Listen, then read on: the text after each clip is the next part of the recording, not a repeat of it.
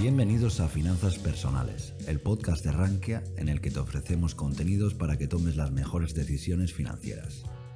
No olvides que puedes seguirnos a través de estas plataformas o a través de nuestro blog, en el que publicamos todas nuestras novedades y que puedes encontrar en la descripción.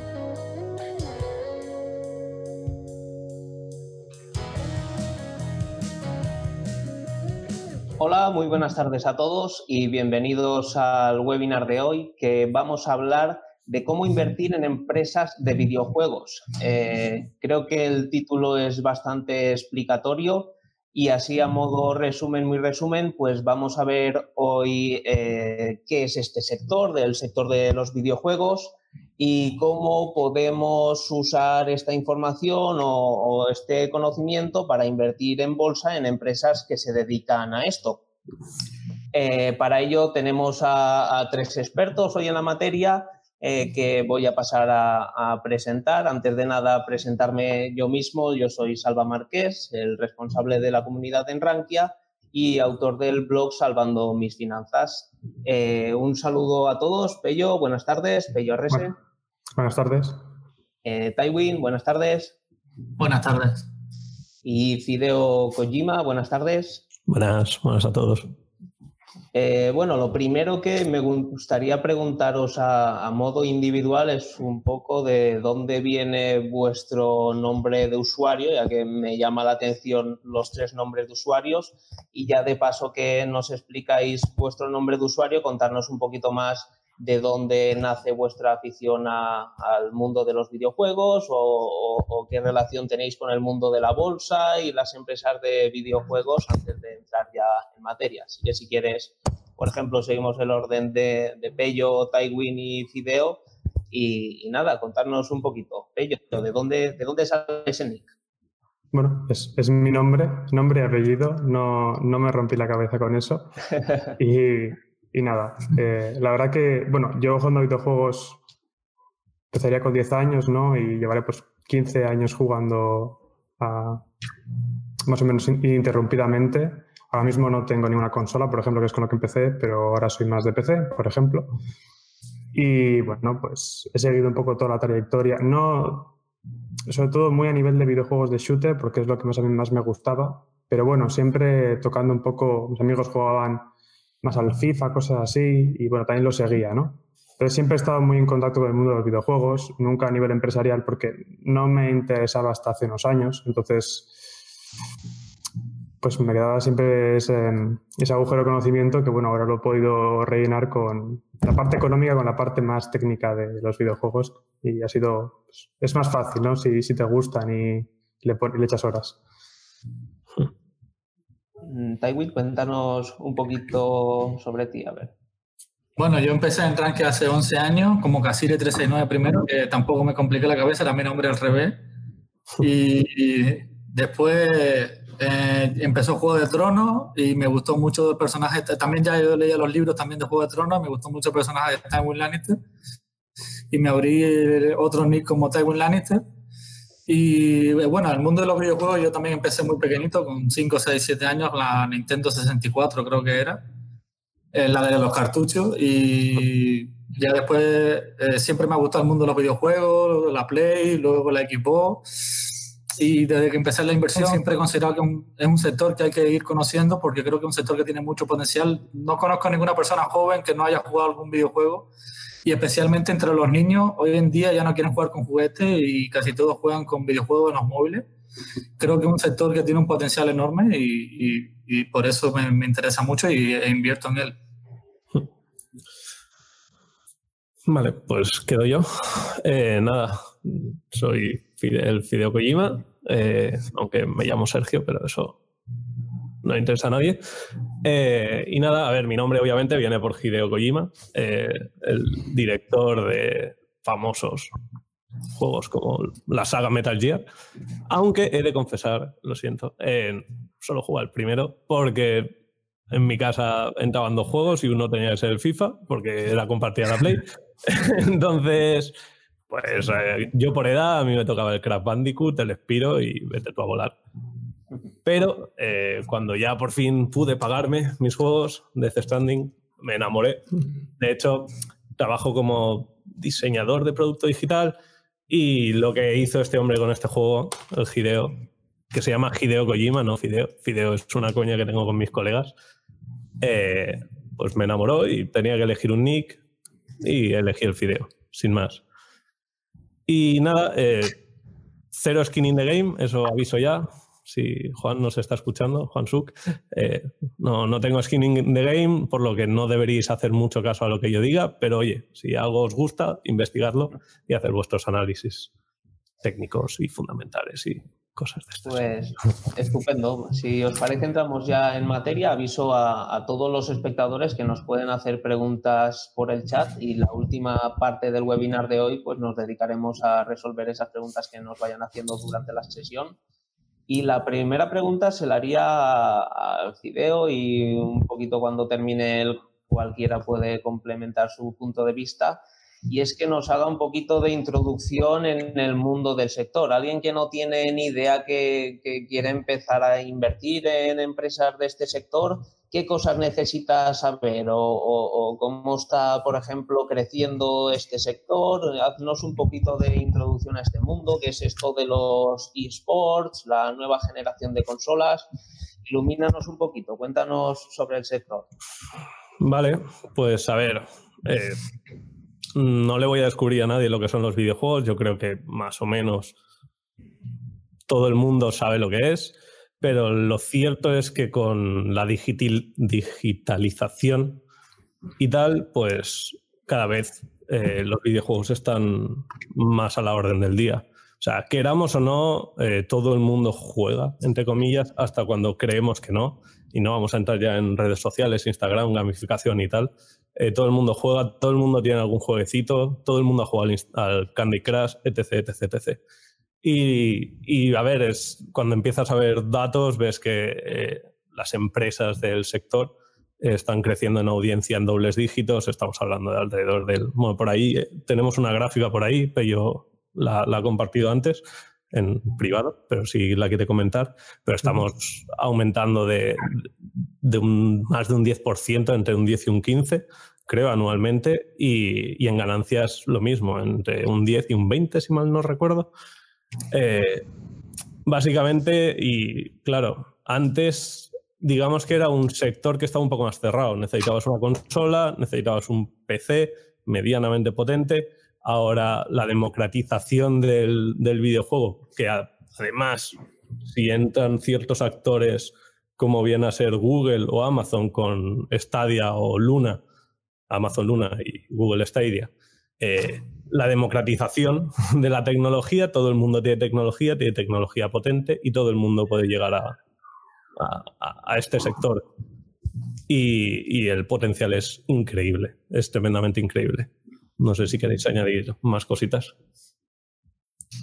Sí, bueno, eh, así como dices tú que el crecimiento es brutal y poniendo eh, con la gráfica que hemos estado viendo antes, no sé si la podremos poner de alguna forma, bastante eh, no sido tanto los crecimientos como si, eh, el, no el porcentaje de crecimiento, sino el crecimiento en sí en billones de dólares. Y sí que se puede ver que el crecimiento se está acelerando y sobre todo en sectores como el del móvil, eh, que por cierto puede ser uno de los sectores que más, eh, más margen puede tener, es el que más está creciendo y, y el más grande actualmente, creo que por, por facturación.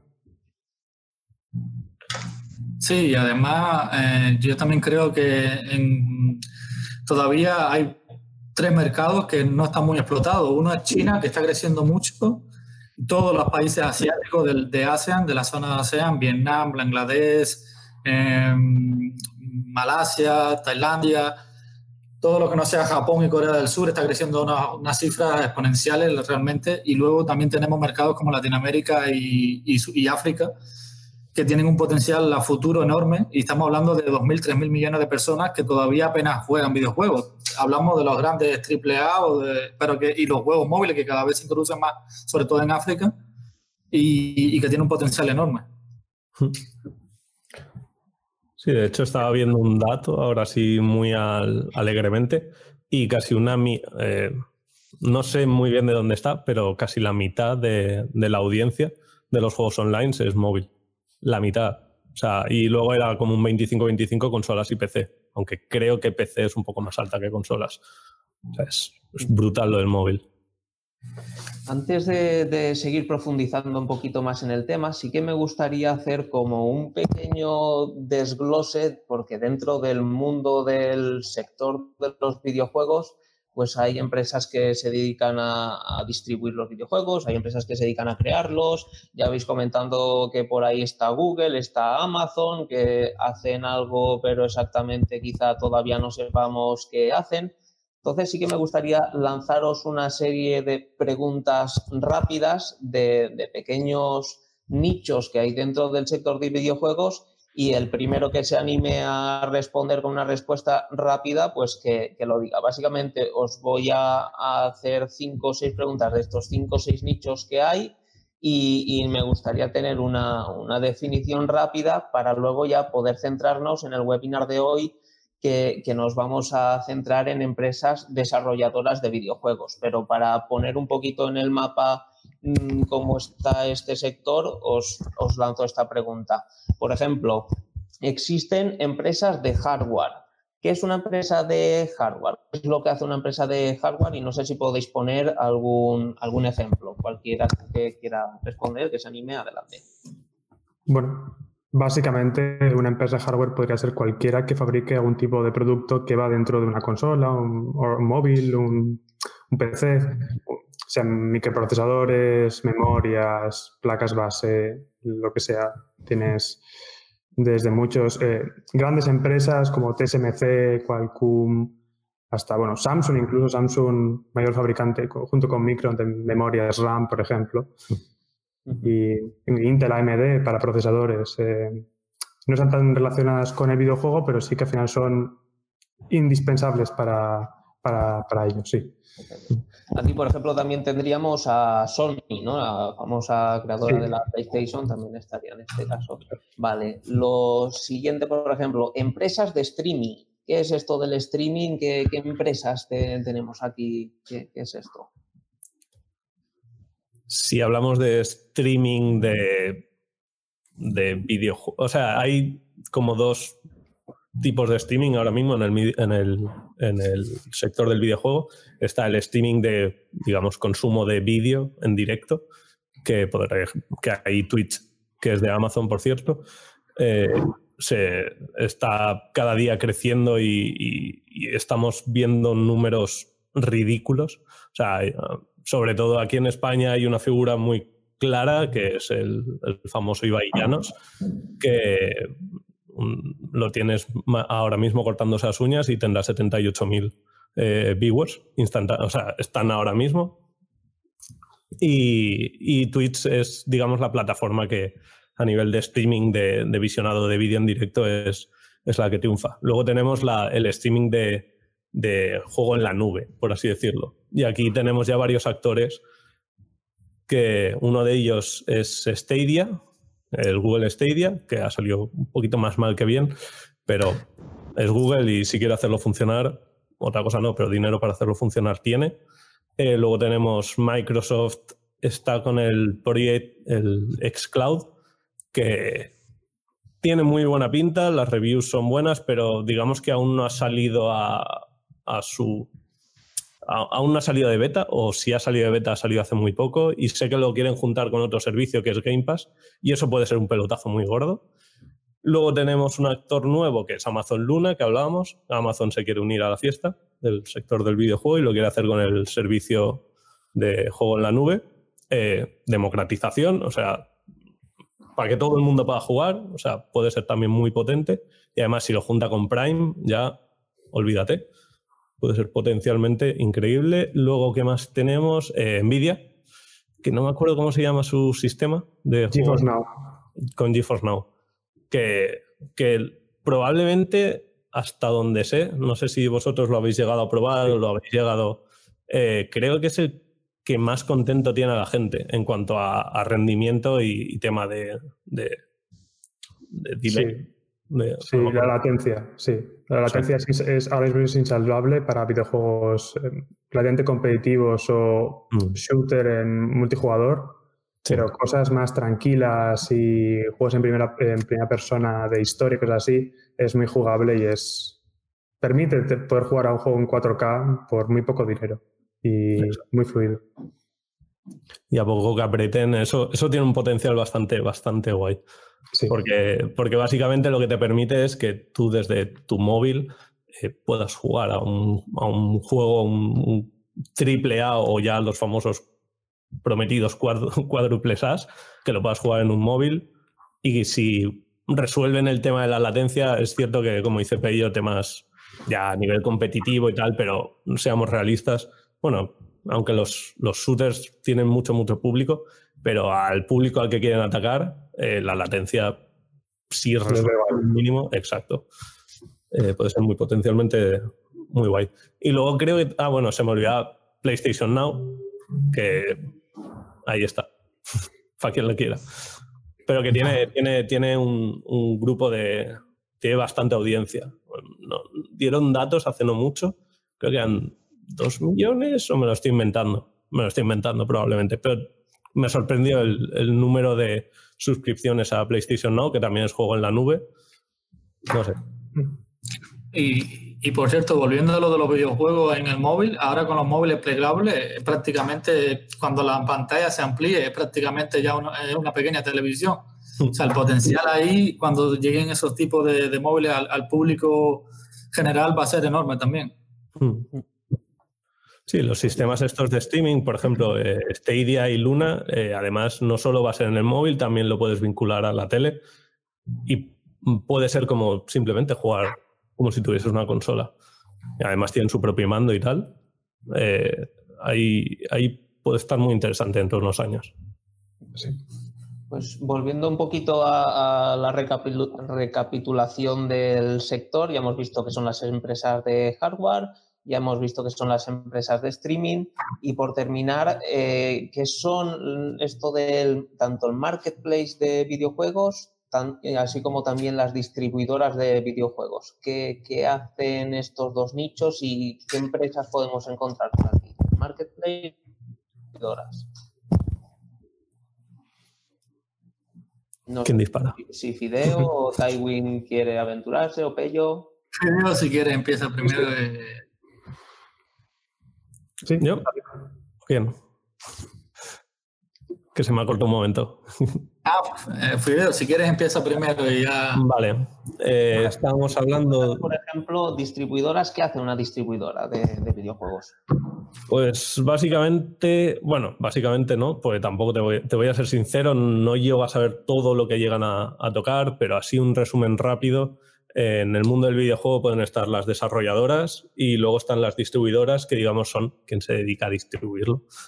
Básicamente ponen la infraestructura y ponen el dinero, también es importante, porque las desarrolladoras, si desarrollan y distribuyen para sí mismas, eh, tienen que ser autosuficientes. Y, por ejemplo, una de las, de las que aquí nos interesan bastante últimamente, eh, que es CD Projekt, con el Cyberpunk 2077-47. Ah, siempre me 77.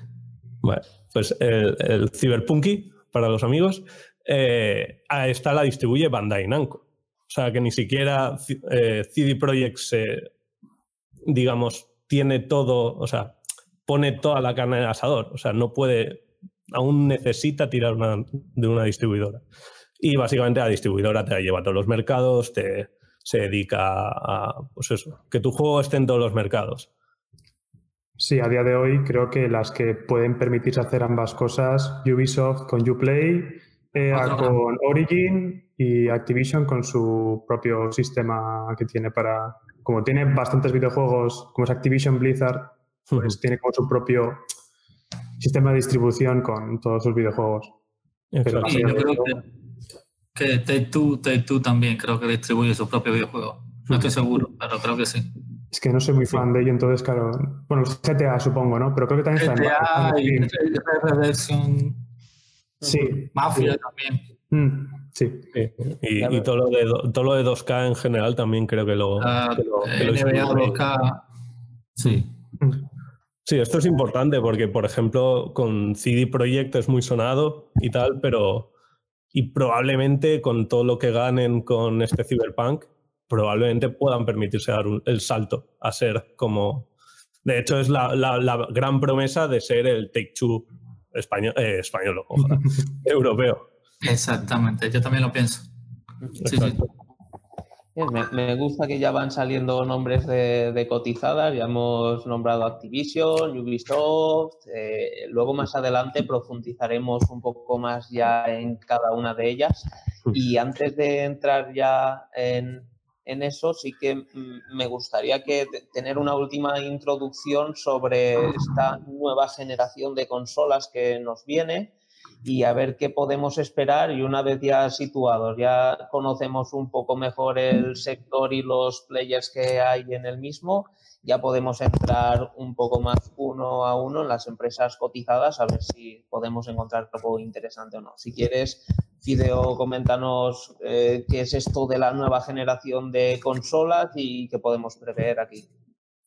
Vale, pues a ver, básicamente la generación de consolas Hace siete años teníamos salir, era la última generación que habíamos tenido con PlayStation 4 y Xbox One. Entre medias han habido revisiones de las consolas, salió la Pro de PlayStation, salió la One S y la One X, que Microsoft se podía mirar lo de los nombres, por cierto. Eh, y siete años después de la Play 4 y de la Xbox One, eh, han salido las nuevas generaciones, de, tanto de Microsoft como de, Sony. Importante decir que Nintendo va a su bola. Nintendo siempre va a su bola y esta vez no, ha sido menos. Y esto puede ser importante para mí. O sea, yo, yo creo que estratégicamente es muy interesante la posición de Nintendo, yendo un poquito ahí eh, entre medias.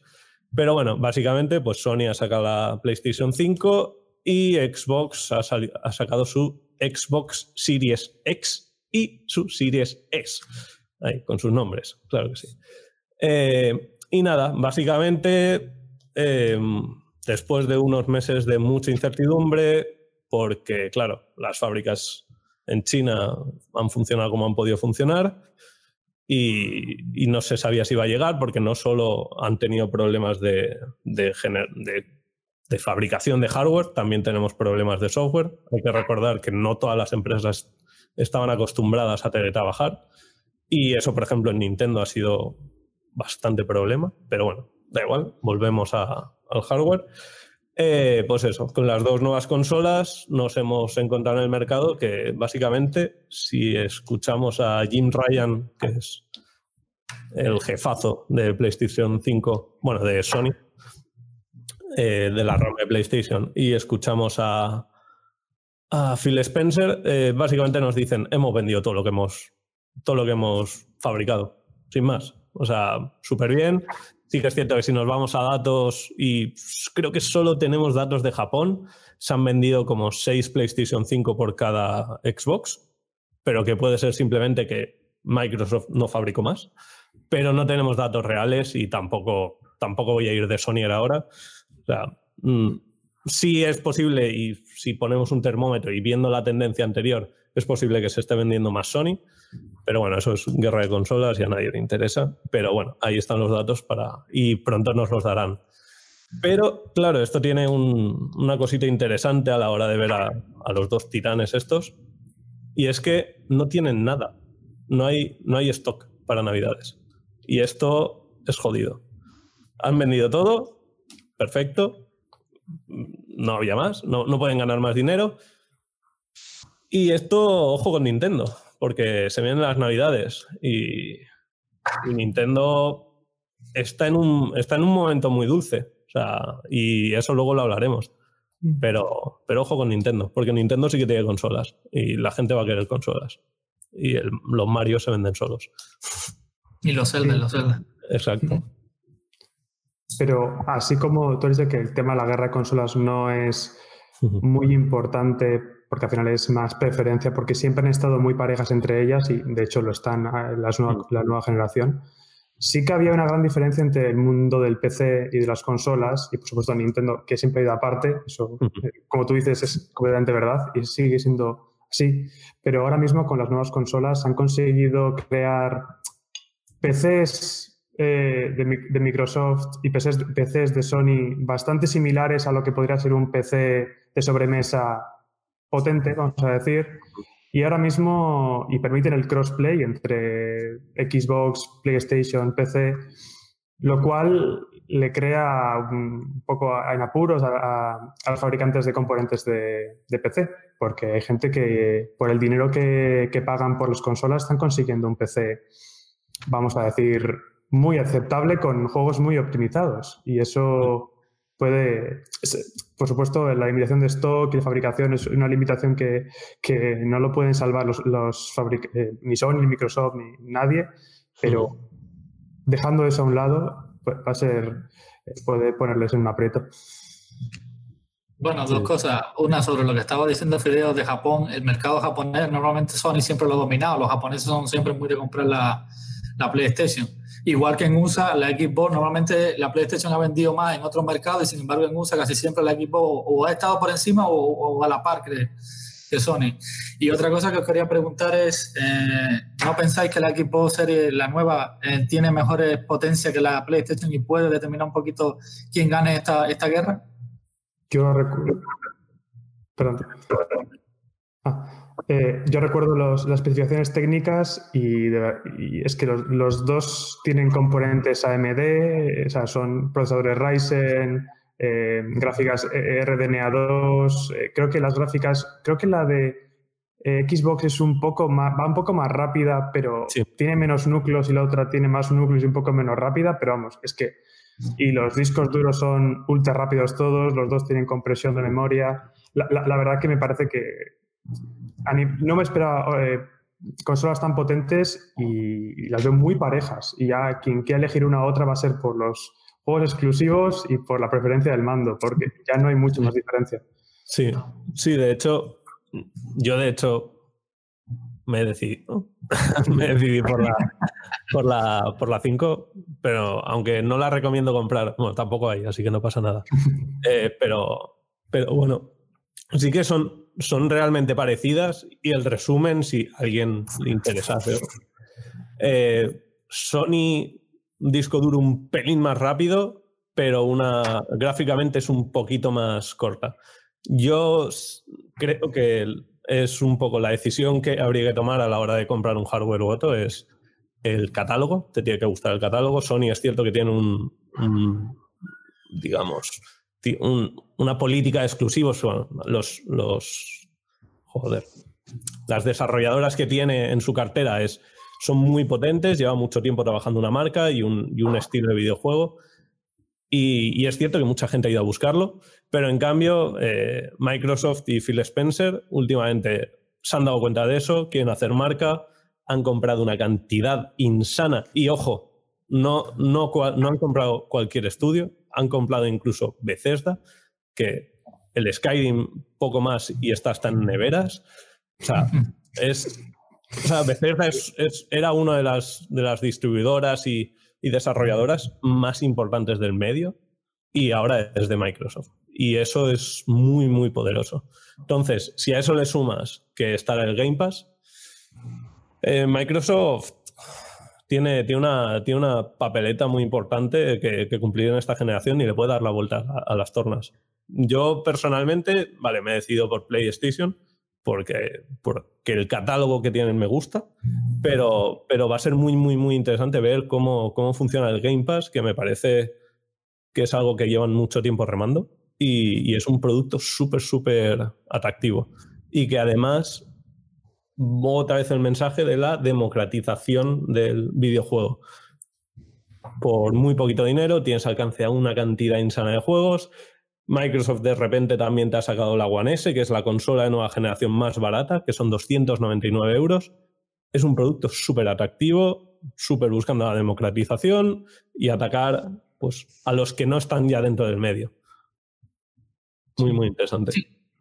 Es que por, dos, como dices tú, con la equipo S que tienen eh, un mini PC y, con casi todos los juegos de, Microsoft y por un precio redondo. La verdad es que yo creo que esta generación puede estar muy, mi opinión, eh, creo que puede estar muy eh, niveladas en cuanto a venta de Xbox y, y, PlayStation, como la generación de PlayStation 3 y la Xbox 360, que estuvo muy, muy nivelada a nivel mundial.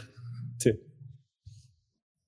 Yo me acabo de acordar que acabo de juntar el tema del crossplay, que incluso ahora el tema de la, la, elección de una consola a otra ha estado más reñida, porque yo recuerdo que me compré la Play porque mis, mis amigos jugaban en Play y yo quería jugar con mis, mis amigos a Call of Duty Online y, y, me compré la, y jugaba porque teníamos todos la Play. Ahora ni eso. Ahora si uno se compra la Play y otro la Xbox y queremos jugar a Warzone, es perfectamente posible.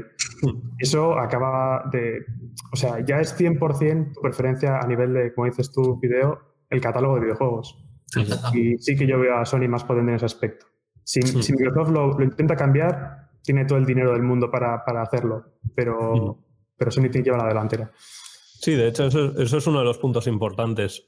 Yo ahora, si me dices a cinco años, te digo, Sony puede aguantar, pero a la larga si la estrategia de Phil Spencer me parece, o sea, yo... Está jugando al ajedrez. Sí, sí, sí, sí. Poco a poco comprando estudios, poquito a poco haciendo el game, todo. Es una estrategia a largo plazo. Yo, yo la verdad es que con todo el dinero que tiene Microsoft detrás, eh, a largo plazo hmm. apostaría mucho más por Microsoft que por Sony. Claro, en los, como tú dices, por cinco años Sony tiene la delantera. Hmm. De hecho, hace no mucho escuché en un podcast así un poco de insider que, incluso Microsoft hace antes de Phil Spencer o justo cuando entró Phil Spencer, eh, llegó a, plantearse chapar la Xbox porque estaban porque One X fue, un, bueno One fue un fracaso. Y, y, era o chapamos y Phil Spencer dijo estrategia y lo que tú dices una, una partida de ajedrez. Phil Spencer está a 20 movimientos ahora mismo. Está está jugando a lo grande. Y, Microsoft cree en Phil Spencer. Y joder, que Microsoft crea en ti y te dé dinero y te dé potencia hasta que deje de creer, que yo creo que no, no va a pasar si, si no hay una catástrofe, es, es lo que dices, Tywin. Vale, pues según lo que habéis comentado, me parece bastante interesante esta tendencia que decís que probablemente a la larga cada vez tenga menos influencia el, aparato, digamos, si yo estoy jugando con la Play o con la Xbox o estoy jugando en el PC.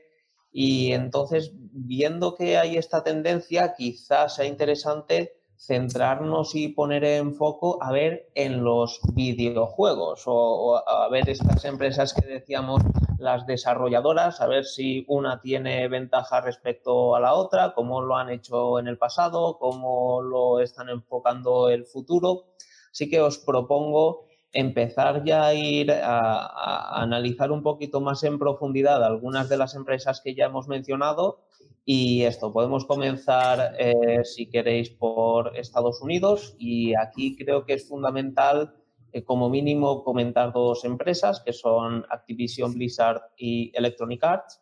Y en primer lugar, pues la más grande a día de hoy en Estados Unidos e incluso a, nivel mundial, pues tenemos Activision Blizzard. Eh, ¿Quién nos quiere comentar un poco qué hace esta empresa, cuáles son sus videojuegos, incluso si, queréis comentar algo de, en cuanto a su base fundamental, a, sus, a, sus, números, en fin, para que podamos entender un poco mejor qué hace la empresa, cómo gana dinero y si puede ser interesante. Bueno, yo quería dejar un pequeño apunte antes que se me olvide de la Time, eh, Warner. Eh, AT&T compró la Time Warner y la división de videojuegos había especulación de que lo podían vender. Quizás una de las compañías americanas la compre, Electronic Arts, eh, eh Take Two estaba también entre los candidatos a comprar la división. De, estaban hablando de unos 4 billones de dólares que podían comprar la división de videojuegos de Time Warner. Y la otra era Activision, por supuesto, que es la más grande, la compañía de videojuegos más grande del mundo. Quizás también eh, Microsoft, como ha comprado Bethesda y el dinero le sobra, podría ser un estudio también que podría comprar. Sí, sí, de hecho se, habló mucho de, cuando Bethesda, porque incluso se, se estaba planteando que Microsoft se estaba planteando comprar Warner. Pero, pero últimamente están muy callados. No sé si se han replanteado o, tal, pero, pero sí que es muy interesante y además tiene un juego bastante anticipado de Harry Potter que, que tiene muy buena pinta, la verdad. Los de Batman también. Exacto. Los, que, sí, que tiene del, Escuadrón Suicida, no sé. También tiene, tiene, varios juegos ahí que, la gente está más o menos esperando y tienen bastante buena pinta. Eh, muy, muy interesante. A ver quién se la puede llevar. Y, si queréis, hablo así muy por encima de los juegos de Activision, porque luego ya cuando vayamos a datos veréis cómo desaparezco así un poco. Eh, nada, Activision, por ejemplo, si hacemos un resumen de este año, eh, pues lo ha hecho muy bien. lleva, lleva años haciéndolo muy bien. Activision era, básicamente vivía, bueno, Activision Blizzard. Blizzard, la parte de Blizzard no, no lo está haciendo tan bien últimamente, pero, pero la parte de Activision más de toda la vida sí que se ha sabido un poquito reformar y, adaptar y lo está haciendo muy bien. O sea, básicamente Activision vivía de los Call of Duties, eh, una saga que vende, vende como churros, vende como pan caliente. Eso es, es increíble. Los números de venta siempre sido, han sido increíbles. Y, pero sí que es cierto que cuando empezaron a aparecer los, los Battle Royales, una tendencia de, de, los videojuegos de ahora, el Fortnite y tal, que habremos hablado, de Epic. Se hablará de Epic, quizá en este, en este podcast, o webinar, como queramos llamarlo. Eh, cuando empezaron a aparecer, eh, digamos que empezaron a perder fuelle sus Call of Duties y podía haber sido la, no la muerte, pero sí, sí ir Activision para abajo, pero han sabido reformarse. También es cierto que estaban muy apalancados ahí de una forma que ellos vivían bien, no nos apretaban, ahora se están apretando, eh, los Call of Duty vuelven a gustar, vuelven a, estar y además podemos verlo en Twitch, que, hay bastante audiencia, y en ventas, de hecho creo que War... Eh, el último, el penúltimo Call of Duty, porque ha salido el, Cold War, eh, fue el más vendido y este creo que está también bastante, bastante bien en ventas. Entonces, se está vendiendo bien. El Warzone, que fue una versión gratuita, que por ejemplo Pello ahí seguro que nos puede aportar, funciona como un tiro y se ha mantenido. Salió además con el. Salió con, el COVID prácticamente. Fue en plan, ah, que hay COVID, pum, Warzone, gratis. Y bastante pico de usuarios de primeras. Y luego, además, con otros juegos fuera de su gran producto, eh, ha sabido apretar las teclas correctas. Eh, sabe atacar a la nostalgia, sacó Crash Bandicoot, eh, sacó la trilogía de PlayStation 1 y 2, funcionó como un tiro. Eh, sacó el Tony Hawk, funcionó como un tiro. distribuyó Sekiro, que es un juego de Front Software, que es una, empresa bastante querida últimamente en el sector, que, y funcionó bastante bien para ser un juego tan de nicho. Eh, están haciendo bien las cosas. Y ahora, eh, ¿qué habían sacado? Eh, también tienen Destiny 2. Destiny 2 también pero, pero, ya no porque se ha ido Bungie. la desarrolladora se, han, desvinculado. Bungie ha comprado la libertad. que, no está mal, viendo. Y, eso ha funcionado bastante. Y ahora han sacado el Crash Bandicoot 4 y eso no les ha salido tan bien, al parecer, en ventas, pero pero es un buen juego. Yo voto a favor. Y por la parte de Blizzard sí que van un poquito más justos. Eh, tienen Overwatch hace muchos años funcionó muy bien, pero se les ha enfriado. De hecho, en los eSports también se les ha enfriado mucho. Eh, la Overwatch League se les ha caído y muchos acuerdos comerciales. Eh, acaban de sacar ayer, si mal no recuerdo, una expansión, expansión del WoW. Veremos qué tal funciona. Eh, de hecho, a futuro mm, tengo mucha curiosidad porque va a ser del WoW a 5 años. Eh, porque hace, hace 15 eso era la hostia y eso iba a dar dinero como... Pero ya ese, ese grosso de usuarios, a ver qué tal. A ver qué tal mm. funciona. A ver si pueden renovar la franquicia y pueden otra vez captar o, a ver qué sacan por parte de Blizzard. Y, sí que creo que tienen el Diablo 4 para, para este año. Y, ya está. Yo no puedo aportar mucho más. Os paso la pelota. Bueno, sí que tengo que decir que el Warzone, siendo un juego gratuito, le ha sacado del estadio. O sea, da una cantidad de dinero bastante asquerosa, eh, solo con microtransacciones. Eh, es, eh, es decir, estéticas de personaje y cosas así. Y, y, bueno, sí, eh, Blizzard es una compañía que vive un poco de. también su propia nostalgia. se hizo famosa por el, World of Warcraft. Y luego salió, bueno, no en este orden, pero por decirlo así, está el Hearthstone que ha comentado Fideo, que es un juego de cartas con los personajes del WoW. Sacó otro juego que era como el LOL con los personajes del WoW. Entonces, es como que ha ido reutilizando un poco eso. Y bueno, es una parte que es verdad que no crece tanto de, de Activision. Pero luego una parte que la gente parece olvidarle, y creo que ha hecho Fideo, se lo ha olvidado, es que está King, la parte de, la parte de móvil de, de Activision, que de hecho es que es el, no es el mayor segmento por ventas, pero es el segmento con más margen. Hmm. Lo cual lo hace muy interesante y tiene pues, Candy Crush, el Farm, típicos juegos que son como de Facebook, por decirlo así, que tienen en la página de Facebook, pues de ese estilo, juegos tranquilos para pasar con el móvil y tal. Son los típicos juegos que tiene mi, madre instalados en el móvil. Todos son de, son de Pues de esos. Y no, no, es el, no es el segmento que más ventas produce, pero da bastante beneficio y son. Bueno, imaginaos el dinero que da Candy Crush, que he hecho en la imagen que, que os he compartido antes, me he fijado que salió en 2012. Hmm. Ocho años de, juego de móvil y ahí sigue. Y me parece que siempre es top, top 20 descargas. O sea, o de ventas, o siempre está en el top. Es increíble.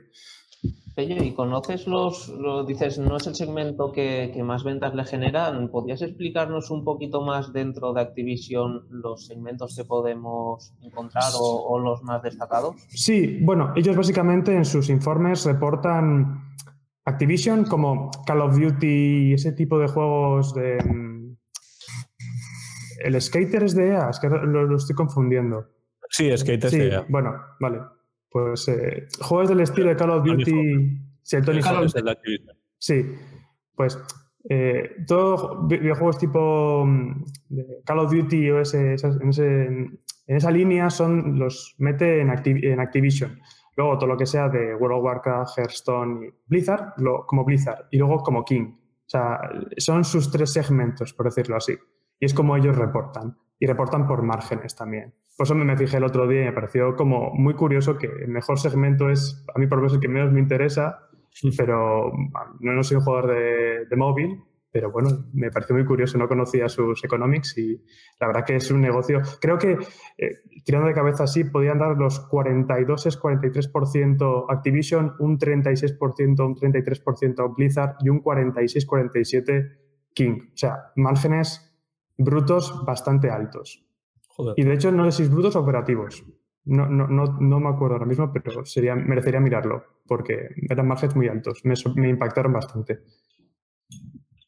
Y, y luego una cosa mm, que acabas de comentar, el tema de las adquisiciones de Warner, eh, a, mediados de este año, a dos o tres meses, y creo que emitieron como 2 billones en deuda a, tipo de interés tirado de precio, cuando tienen bastante caja. Y creo que la caja esté de los 6, 7 billones. Entonces, puede que les estén interesados y estén acumulando dinero para comprar la Warner.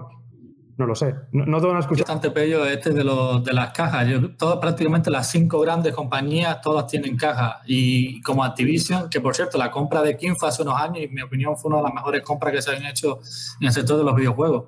Y, y con esta emisión de dedo que acaba de decir, eh, como dice, tienen 8 billones, 8 billones disponibles para comprar cualquier cosa. O sea, es una salvajada de dinero.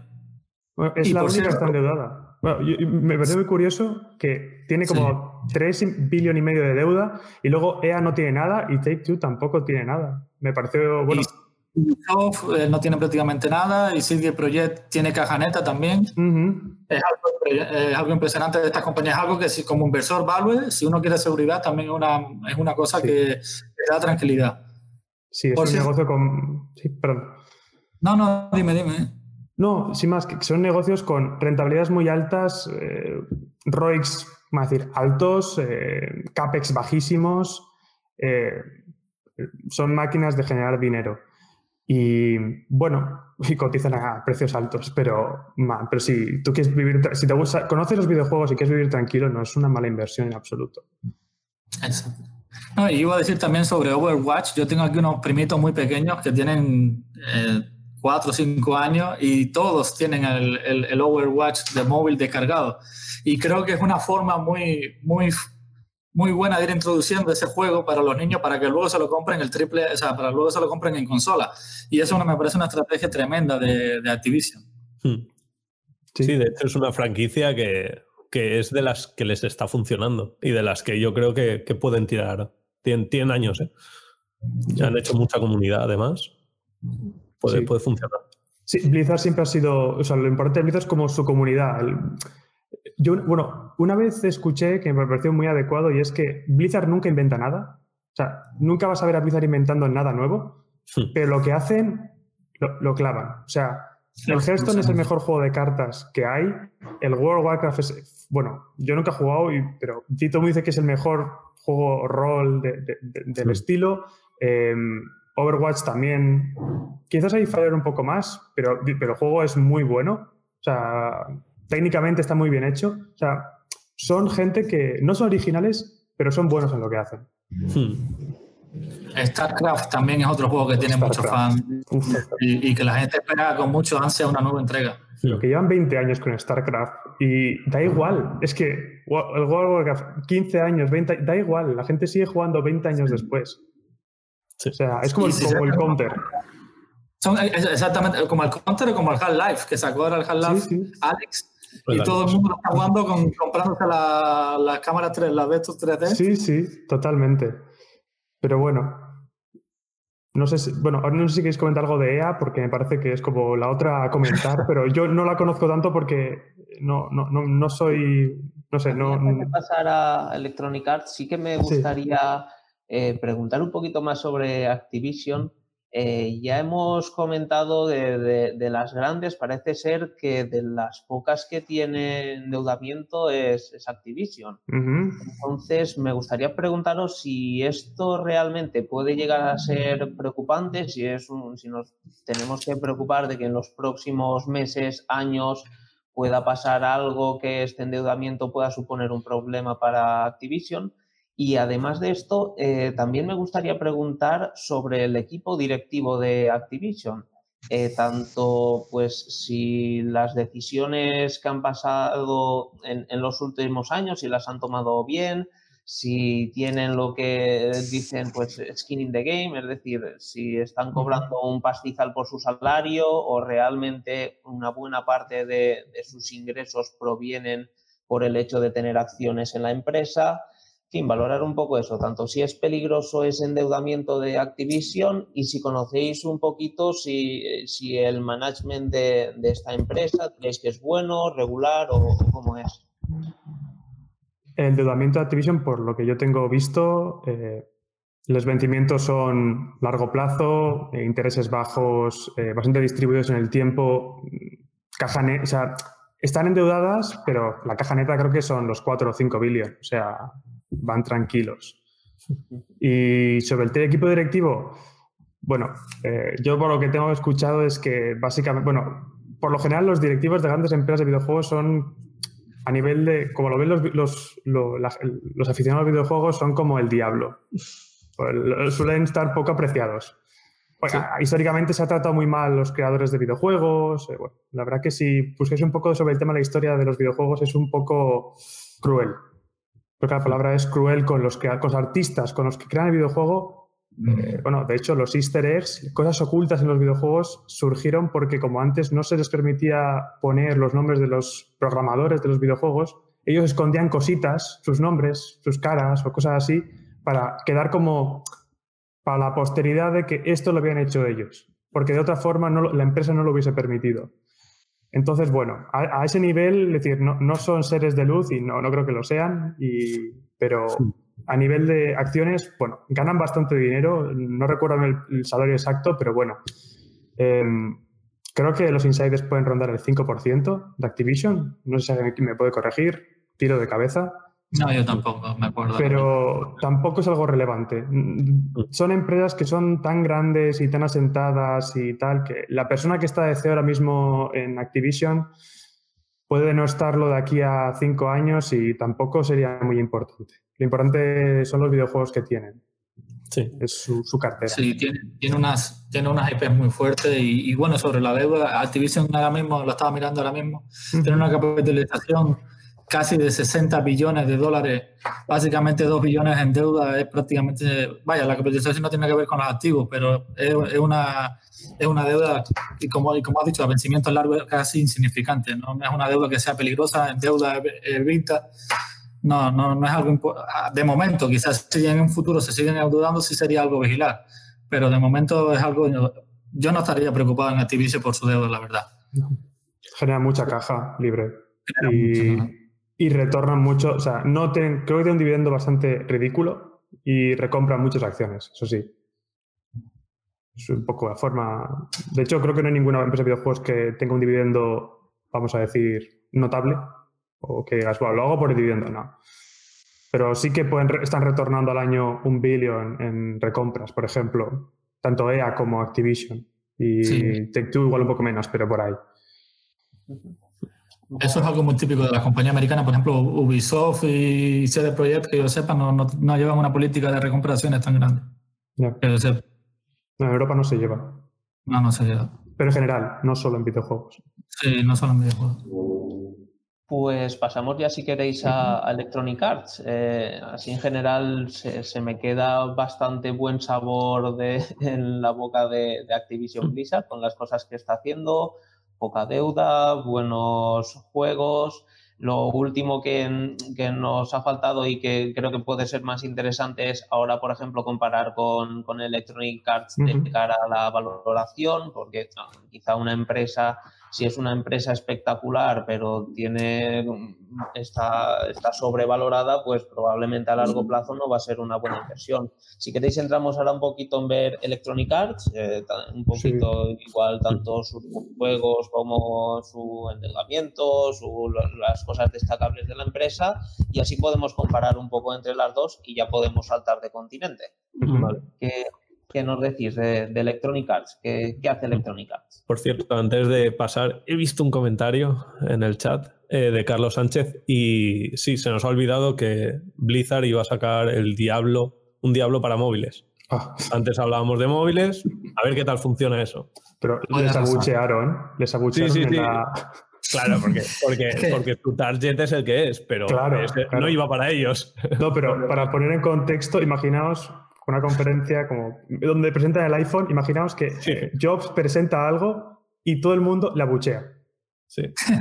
O sea, fue algo de ese nivel, bastante, bastante vergonzoso. Y me pareció un poco. O sea, yo no juego al diablo, pero sé, sé lo que hay detrás y sé el videojuego que es. Sacarlo para móvil me pareció. O sea, la verdad que el- el- la gente, los clientes de, de esta, de empresas de videojuegos son bastante.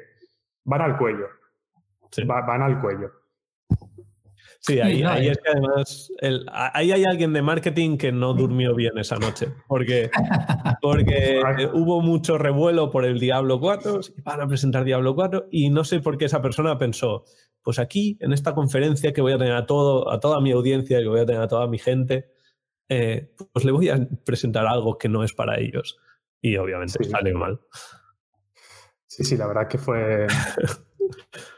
Es que. Blizzard, Blizzard tiene que mejorar. De hecho, hay movidas con, con sus propios empleados, insiders y mierdas de estas que, sí. que, que están reestructurando. En principio están poniendo, están mejorándolo, o ellos han dicho que lo iban a mejorar y tal. Pero Blizzard, Activision súper mega bien, Blizzard está trabajando en ello.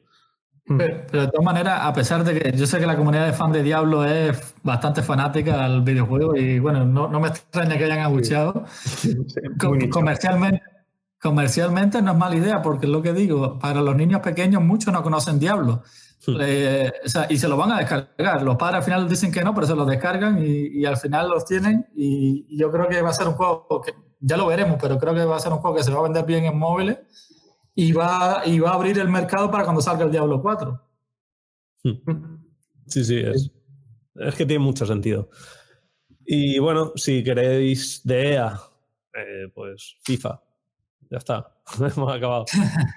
Eh, eh, FIFA y además es que poquita cosa más, mucho juego deportivo, los Need for Speed que, bueno, pues les gusta quemar el dinero. eh, Los Sims. los Sims que, que sacan expansiones y eso genera dinero con ahí probablemente en, en números vaya bien porque no Mm. tiene que costarles mucho dinero y genera dinero Pero, pero igual que, por ejemplo, Activision parece que va súper bien, EA eh, e no parece que vaya tan bien y, es, y con los primeros datos que se van teniendo de ventas de los FIFAs, que recordemos que ya no solo te vendo el FIFA, es el modelo del foot, que es microtransacciones a saco. Y pues al fin y al cabo, cuando, cuando se juntan videojuegos con microtransacciones, con streaming y influencers, etc, etc, etc, y mucho público, ahí se genera mucho dinero, mucho, mucho dinero. Y la realidad es que este año no les está yendo tan bien. O sea, he llegado a ver noticias de que en ventas eh, estas primera, este primer mes creo que van un 40% por debajo de ventas del FIFA 21 en comparación con el 20. Y eso es preocupante porque ya no es solo que has vendido un 40% menos de, de juegos, es que son 40% menos de personas que luego van a dejarte dinero en microtransacciones. No sabemos si, si se han caído los que no iban a hacer microtransacciones, pero se te han caído. O sea, ya es un público al que, es, un, es muy tocho, es un impacto tocho. Y si buscamos un poquito, también es cierto que uno de los mensajes que, para dar sentido a, este tipo de, noticias, ¿no? que hay un 40%, que, que, no sé, quizá tenéis vosotros los datos, no sé cuánto es el grosso del dinero que entra en EA qué porcentaje de ello es, es el FIFA, pero, pero bueno, para que nos hagamos una idea de por qué puede estar cayendo FIFA, eh, las retransmisiones deportivas en América han caído en torno al, yo qué sé, la final de la NBA creo que tuvo entre, entre, bueno, todas las finales en general han tenido entre un 20 y un 40% menos de audiencia. Quizá por ahí van los tiros de tener un modelo de, de negocio, de, de generar videojuegos y contenidos tan alineado con, con los deportes, pues con el tema del COVID, sabemos que no está funcionando igual el, deporte sin, sin, sin público y, hay gente que está perdiendo el interés y quizás se viene a esto. No, no es que la gente haya, bueno, no haya perdido el interés por FIFA, es que quizá el deporte en general está perdiendo un poco de interés y quizá cuando vuelva todo, el, sigamos en el mismo paradigma en el que pues, la gente juega al FIFA porque es fútbol y el fútbol vende. Sí, pero yo no, digo, nunca he jugado mucho videojuegos de, deportes en general y menos fútbol, pero por lo que he visto es que eh, EA su modelo de negocio, vamos a decir, con el FIFA, no es venderte el juego, que en parte sí, pero es las microtransacciones, que es como, corregidme aquí porque igual puedo resbalar, pero es como que tú abres sobres, ¿vale? Cromos. Abres, abres cromos de, jugadores. sí y con eso puedes jugar, por decirlo así, ¿no? Vale, pues el problema está en que ya creo que ha sido Bélgica, les ha metido, ha perdido el juicio por gambling, o sea, como si fuese un casino, pero claro, hay, gente, hay niños jugando a esto, ¿no? Claro, que creo que la multa es ridícula, creo que medio millón de dólares a la semana, o sea, 25 millones al año. Claro, pero es que el problema está en que esto eh, sienta una jurisprudencia que muchos países europeos lo pueden copiar. Hmm. Entonces, es, y la multa no tienen por qué ser iguales, pueden ser mucho peores. Y claro, no está bien visto que tu hijo de, no sé, de 13 años que juega al FIFA se gaste el dinero en cromos, que es como echar a la ruleta. Entonces, eso, eh, Activision yo creo que ha sido mucho más inteligente, que antes hacía exactamente esto y después de las quejas de la gente eh, quitó este modelo de negocio, porque hace, hará cuatro o cinco años, era todo el mundo lo hacía. Todo, el, mundo lo hacía. Pero es que EA lo ha llevado a un punto donde es que literalmente es que si no haces esto no puedes jugar. No puedes jugar con, creo que con Messi si no te toca. Y si quieres que te toque, tienes que gastarte un pastizal para que aleatoriamente te toque Messi. Cosas, o sea. No, sé si es tan bien lo que estoy diciendo, pero. Sí, sí, sí, es, literalmente. Vale, bien. Porque es lo que había leído, pero no, no estaba bastante seguro.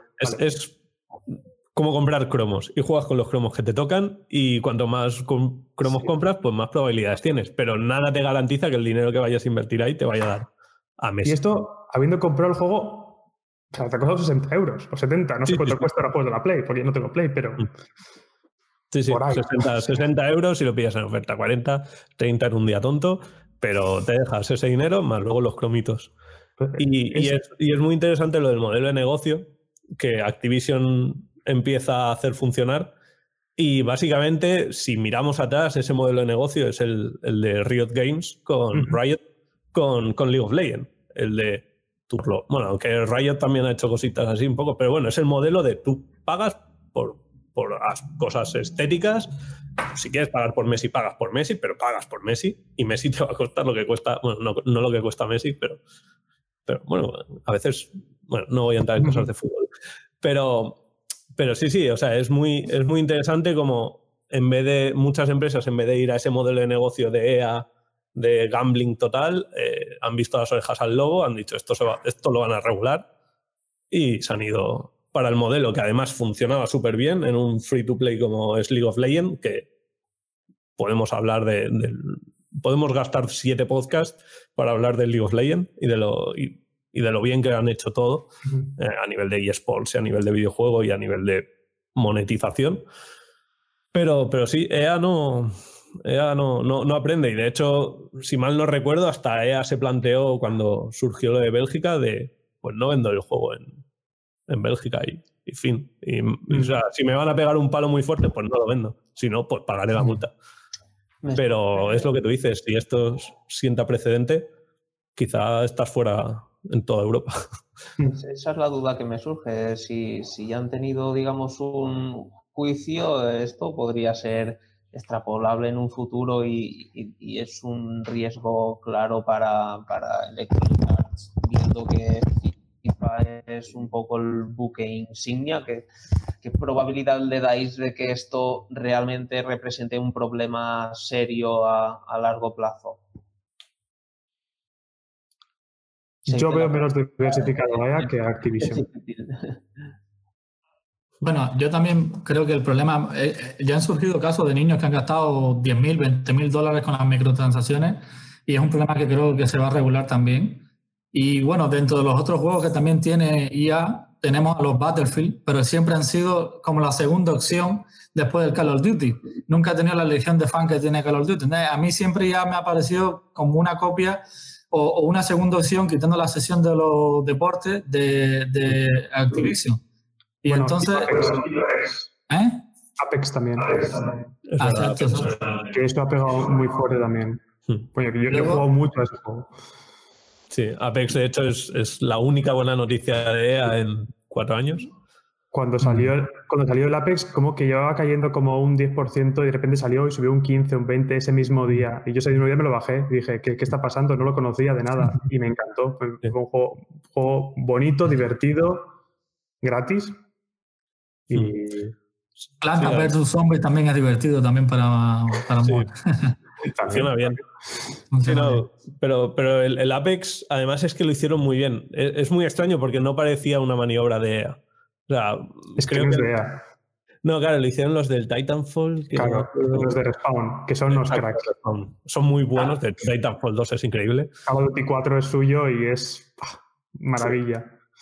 Claro. Y, Respawn, claro, es que muy tocho.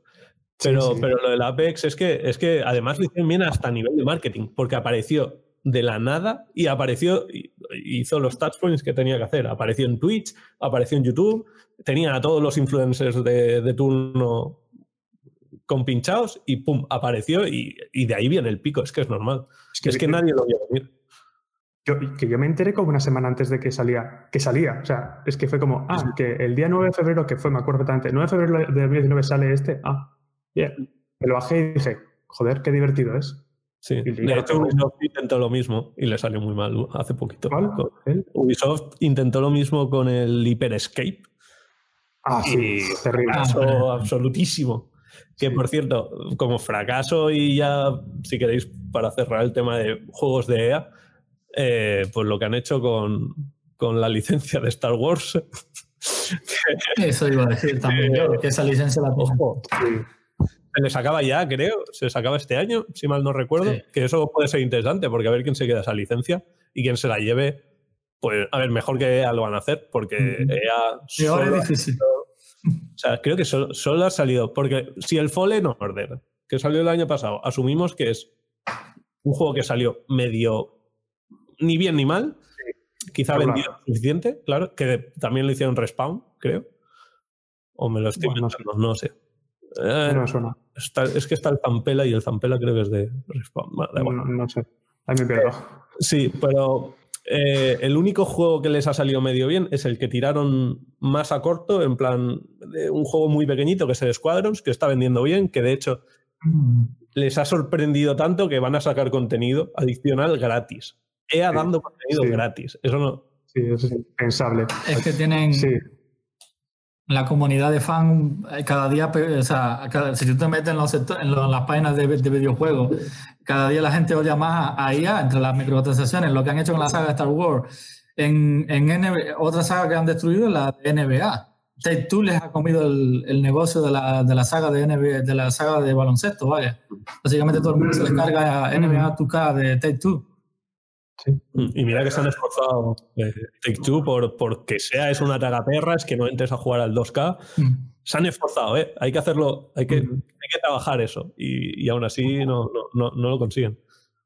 Y por cierto, a nivel de management, por si lo preguntas luego salva, EA es, no voy a decir una casa de, pero, pero ahí, ahí los, los directivos cobran, cobran bien cobrado, hay noticias de ello.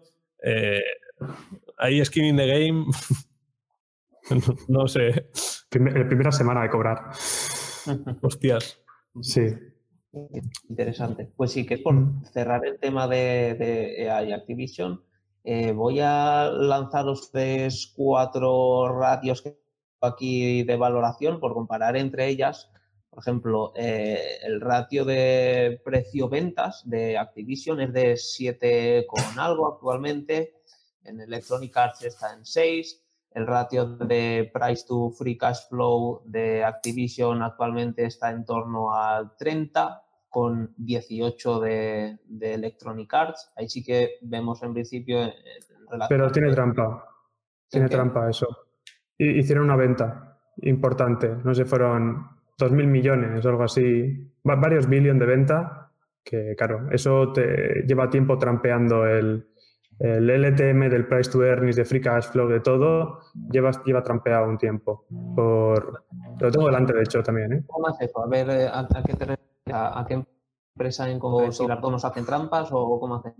No, no, o sea, trampeado en el sentido de que hicieron alguna venta importante, un one-off, que lo, leí en alguna parte, pero como tampoco me interesaba tanto, dije, ah, vale, de aquí viene el PER tan bajo que tienen o el, el free cash flow tan alto, tan alto que tienen. Y dije, bueno, vale, pues, sea, que no, no está barata por, por sus earnings, sino porque tuvieron un one-off donde ganaron dinero con la venta de algo que no sé lo que es ahora mismo, perdonadme, pero no, sé lo que es, pero sí que se sacaron bastante, me suena, es que creo 1.600 millones, me, me viene a la cabeza. Pues, claro, con eso eh, hace que el PER baje, evidentemente. Estamos hablando de Electronic, ¿verdad? Sí, sí. Sí, Entiendo. Sí, en, en, este caso, tanto el precio ventas como, por ejemplo, el, el EV de ambas está en 18. Eh, en, este caso, viendo lo que habéis estado comentando, entendería que cotizase con, más descuento Electronic Arts eh, que, que Activision Blizzard viendo el, este ratio, pues tampoco se ve mucho. No sé si, si este número de, por ejemplo, un EV-EBITDA de 18 os parece caro, os parece bien en el sector, no sé qué, qué opináis de, esto. En, en, ambas empresas, ya os digo, de, muestran 18 en este EV-EBITDA. Sí, sí, lo estoy viendo también. Eh, para mí, electrónica, aunque aparezca que, está más barata, en mi opinión está más cara. Si, miramos la parte cuantitativa del negocio, a largo plazo va a ser una, mi opinión, creo, va a ser una peor inversión que, que Activision. Sí, estoy de acuerdo. Vale. Eh, pues si queréis pasamos ya, eh, nos faltan escasos 10, 15 minutos en los que vamos a intentar meter Europa y Nintendo eh, así que nada, os dejo libre por donde queráis empezar.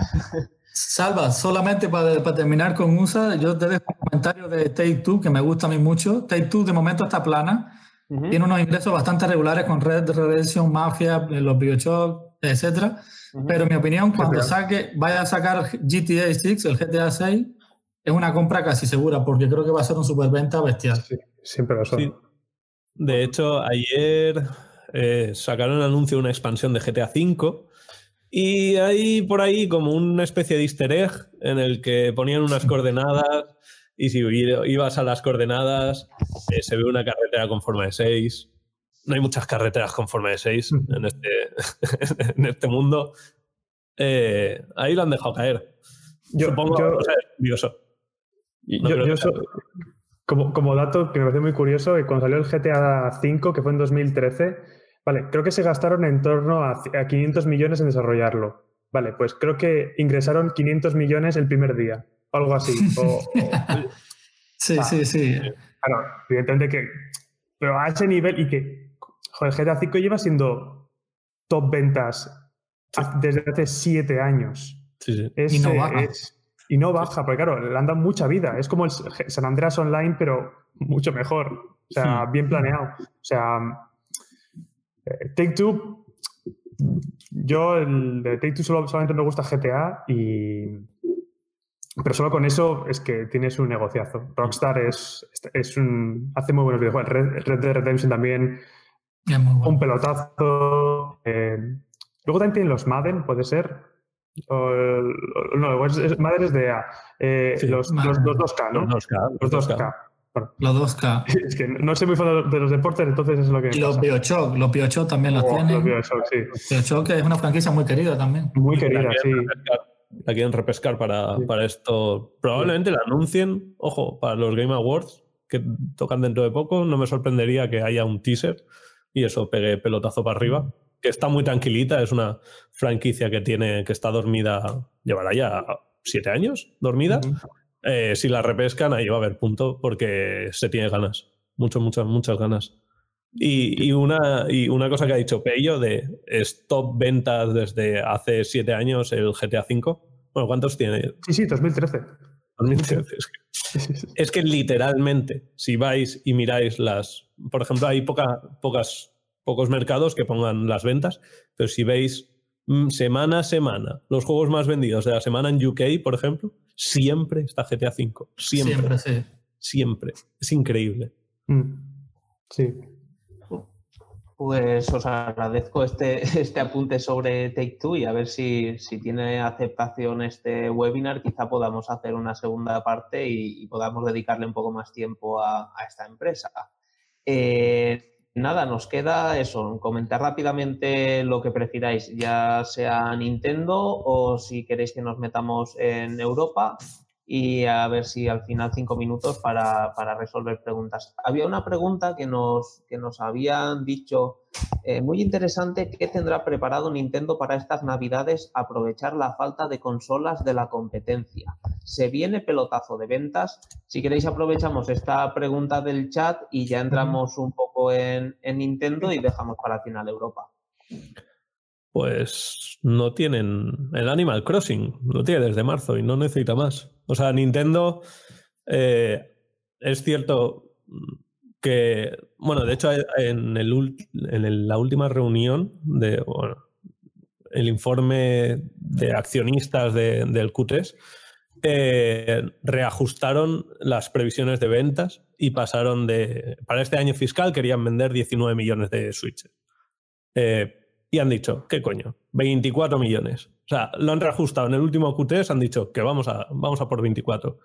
Y realmente juraría que no tiene ningún juego pensado más que el, Irule Warriors, que es un musou raro, así que, que da igual, Zelda va a vender. Es que Nintendo tiene ahora mismo la capacidad y de hecho aquí viene un poco, hablábamos de PlayStation 5, Xbox, han vendido todo lo que tienen, no tienen nada para Navidades. ¿Quién va a tener? Nintendo. ¿Qué tengo? Animal Crossing, que probablemente es el juego del año en cuanto a, ¿cómo decirlo? O sea, es, ha sido viral. Es el juego más viral probablemente del año. O sea, es increíble. Lleva, creo, 26 millones de... O sea, hay, creo que son 68 millones de switches, de Switch en el mercado. O sea, vendidas. Y hay 26 o 28 millones de Animal Crossing en siete meses. No, y ni siquiera siete meses. Lleva desde marzo. Es brutal. O sea, lo de ese juego, las ventas de ese juego son brutales. O sea, en Nintendo, ahora mismo, eh, le das a un interruptor y caen, y caen billetes porque no tienen dónde guardarlos ahora mismo. Porque yo creo que eso no se esperaba nadie. Fideo, que yo, bueno, parafraseando un poco a Buffett, que decía que para él Disney es como una petrolera que sería capaz de volver a meter petróleo en la tierra y volver a sacarlo. Él hmm. porque no conoce los videojuegos, porque me parece que está al nivel incluso superior. Animal Crossing, cuando salió para la DS, fue en 2008, hace 12 años, o 2009, hace más de una década seguro hmm. que, que yo me lo compré. Y, joder, es que y la han vuelto a sacar, ya tiene más éxito que el primero. Y no es muy distinto al primero. O sea, yo lo he visto, no, no he jugado, pero lo he visto porque mm. tengo un amigo que lo tenía cerca y lo he visto y es que es igual, mejores gráficos. Tampoco mucho mejores. Pero es que es alucinante. Y esto es extrapolable a, cualquier, a casi. Veo, Call of Duty con Activision, que van sacando un juego muy similar desde 2007, hmm. con mejoras técnicas y detalles, pero mismo juego. FIFA, de EA. Mismo videojuego 20 años, literalmente. O sea, han mejorado gráficos y técnico. Hmm. Mismo videojuego. Take Two, GTA. GTA, ya vamos, a, vamos por el 6. Ha habido seis GTA, ha habido cinco GTAs más el Liberty City, el Vice City. Eh, es que eh, hay que entender un modelo de negocio muy similar al de Disney en algunos aspectos. Ubisoft, con Assassin's Creed también. Assassin's Creed, por ejemplo, en Ubisoft, efectivamente. Hace, 2007, con la, con la PlayStation 3, salió el primer Assassin's Creed. Joder. analizarlo por ese aspecto, si alguien quiere entender un poco el modelo de negocio más a nivel fundamental, la, nostalgia, la, la, lealtad de los usuarios, que piense en Disney. Porque parece que a la gente le cuesta menos entender Disney que, mm. pues me parece que es un punto interesante a, decir para analizar una empresa de videojuegos. 100%. Además, Nintendo es que es, es una fábrica de franquicias. Mario, Super, Mario, salió en 1986 o algo así. O sea, o, bueno, yo sé que un juego de Mario salió en el 86. No, no sé si el primero de todos, pero. Es decir, y si ves ese juego, no es muy distinto al de ahora. No, no, no. De hecho, no, hay pequeños. Sí. Gráficos. No compiten por gráficos. Mm. y, vamos, Nintendo mucho menos. le, dan igual los gráficos. Pero para que os hagáis una idea, lo que es Nintendo, que lleva vendiendo como churros los Marios y tienen 40 años. 35 mm. años. Y, ahora con la franquicia también de Pokémon, que es muy querida también entre los niños. En los móviles arrasó cuando aquel jueguito que era de buscar las bolitas esas por las calles y todo eso. Sí, sí. Oye, yo me eché un verano muy, majo con eso, ¿eh? muy fuertes de tanto andar. Sí, sí, unas piernas. No, lo, de Nintendo es, increíble. El, cómo, cómo, es capaz de crear franquicias y explotarlas. También es cierto que Animal Crossing creo que es la tormenta perfecta. Era un juego mm, que, entró muy bien con el tema de la pandemia. Es que llegó, llegó como el Warzone. Es, vaya, con el que puedo socializar desde mi casa encerrado. pues sí. entró muy bien, pero lo, de los números es increíble, porque luego además, y es que además la Switch, el, concepto de la consola funciona muy bien, vende muy bien, se vende sola. Yo creo que si tuviese que hacer la apuesta, creo que va a ganar a Wii en, ventas. De hecho, se, rumorea que viene una revisión de, la Switch, eh, una Switch Pro, se supone para marzo, está por ahí volando la idea. Y eso, los primeros compradores de Switch, yo creo que van a caer en Switch Pro porque hay ganas. Porque es que ves los números de venta y hay 68 eh, millones de Switch. El, siguiente, y luego te vas a videojuegos y el Mario Kart tiene como 28, 30 millones de, de copias vendidas. Y es casi la mitad, o sea, más de un tercio de los, de los compradores de Switch tienen el Mario Kart. Luego, casi un tercio, o sea, el tercio tiene Animal Crossing. O sea, es un público súper fiel. Es lo que tú comentas, es Disney. Es que cuando tú te ves... Gente de 35 años. Gente de 35 años con hijos que juegan... No juegan con los hijos, pero es que el hijo está jugando a una cosa, el padre a otra, pero los dos son juegos de Nintendo con consolas de Nintendo. Exacto. O sea, Nintendo creo que se ha conseguido a nivel de videojuegos la cosa, o sea, un, una lealtad generacional que ha trascendido de padre a hijo. Ello es algo que que Diablo no lo ha conseguido, que World of Warcraft no ha conseguido, porque yo sé gente de 35 años que juega World of Warcraft que ya no sigue jugando, pero sigue jugando, o sea, el Mario Kart o lo que sea, eso es que Nintendo ha conseguido eso. A mí me gusta Nintendo como, mm, así como detalle empresarial, me, gusta lo que el producto es que es envidiable, pero la filosofía japonesa empresarial no me parece óptima. Eh, eh, a mí tampoco. tampoco. Es lo que me, echa para atrás de Japón. Eh, un poquito más eso. ¿Por qué no? ¿Cuál es el problema? Bueno, bueno, como hay que entender, o sea, si lees, si se lee un poco sobre, yo no estoy en Japón, pero sí que me parece muy, muy interesante la cultura japonesa, por lo distinta que es. Y a nivel, incluso a nivel empresarial, por ejemplo, cuando tú empiezas a trabajar en una empresa, como que culturalmente está muy mal visto dejarla, ¿vale?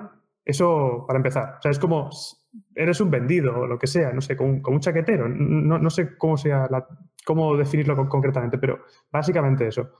Entonces, la gente no tiende a cambiarse de empresa cuando es lo lógico y esto no me gusta, esto no se me da bien, me voy a otra empresa, soy más, más productivo, más eficiente. Japón no, porque tienes esa fricción social. Y bueno, luego las empresas son, sí, son mastodontes que no se mueven. Las empresas más antiguas del mundo están en Japón, no, no, evolucionan, no, no sé, hay una gran... ¿Cómo? Les, cuesta innovar, les cuesta innovar. No tienen esa mentalidad de Silicon Valley de vamos a arriesgarnos y vamos a innovar. Nintendo no habría nada en Silicon Valley. O sea, no, Nintendo tiene 100 años de historia, ¿no? Algo así. O sea, es Empezaron con cartas, creo. Con cartas, totalmente. O sea, o sea, por esa situación, hace 100 años Nintendo vendía cartas y hace 50 años se puso a vender consolas. Bueno, creo que también vendía productos electrónicos antes, pero básicamente eso. Pero es que, más allá de eso, la mentalidad japonesa, es la, lectura que yo hago, quizás no es, eh, no sé, a mí al menos, o cómo tratan al accionista en general, no me parece la óptima.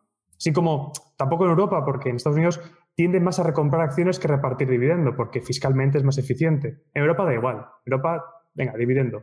Cuando a la larga, para mí por lo menos, y creo que mucha gente coincide conmigo, es que es más, más eficiente recomprar acciones. Pues tampoco. Europa no. Y Japón, por supuesto que tampoco.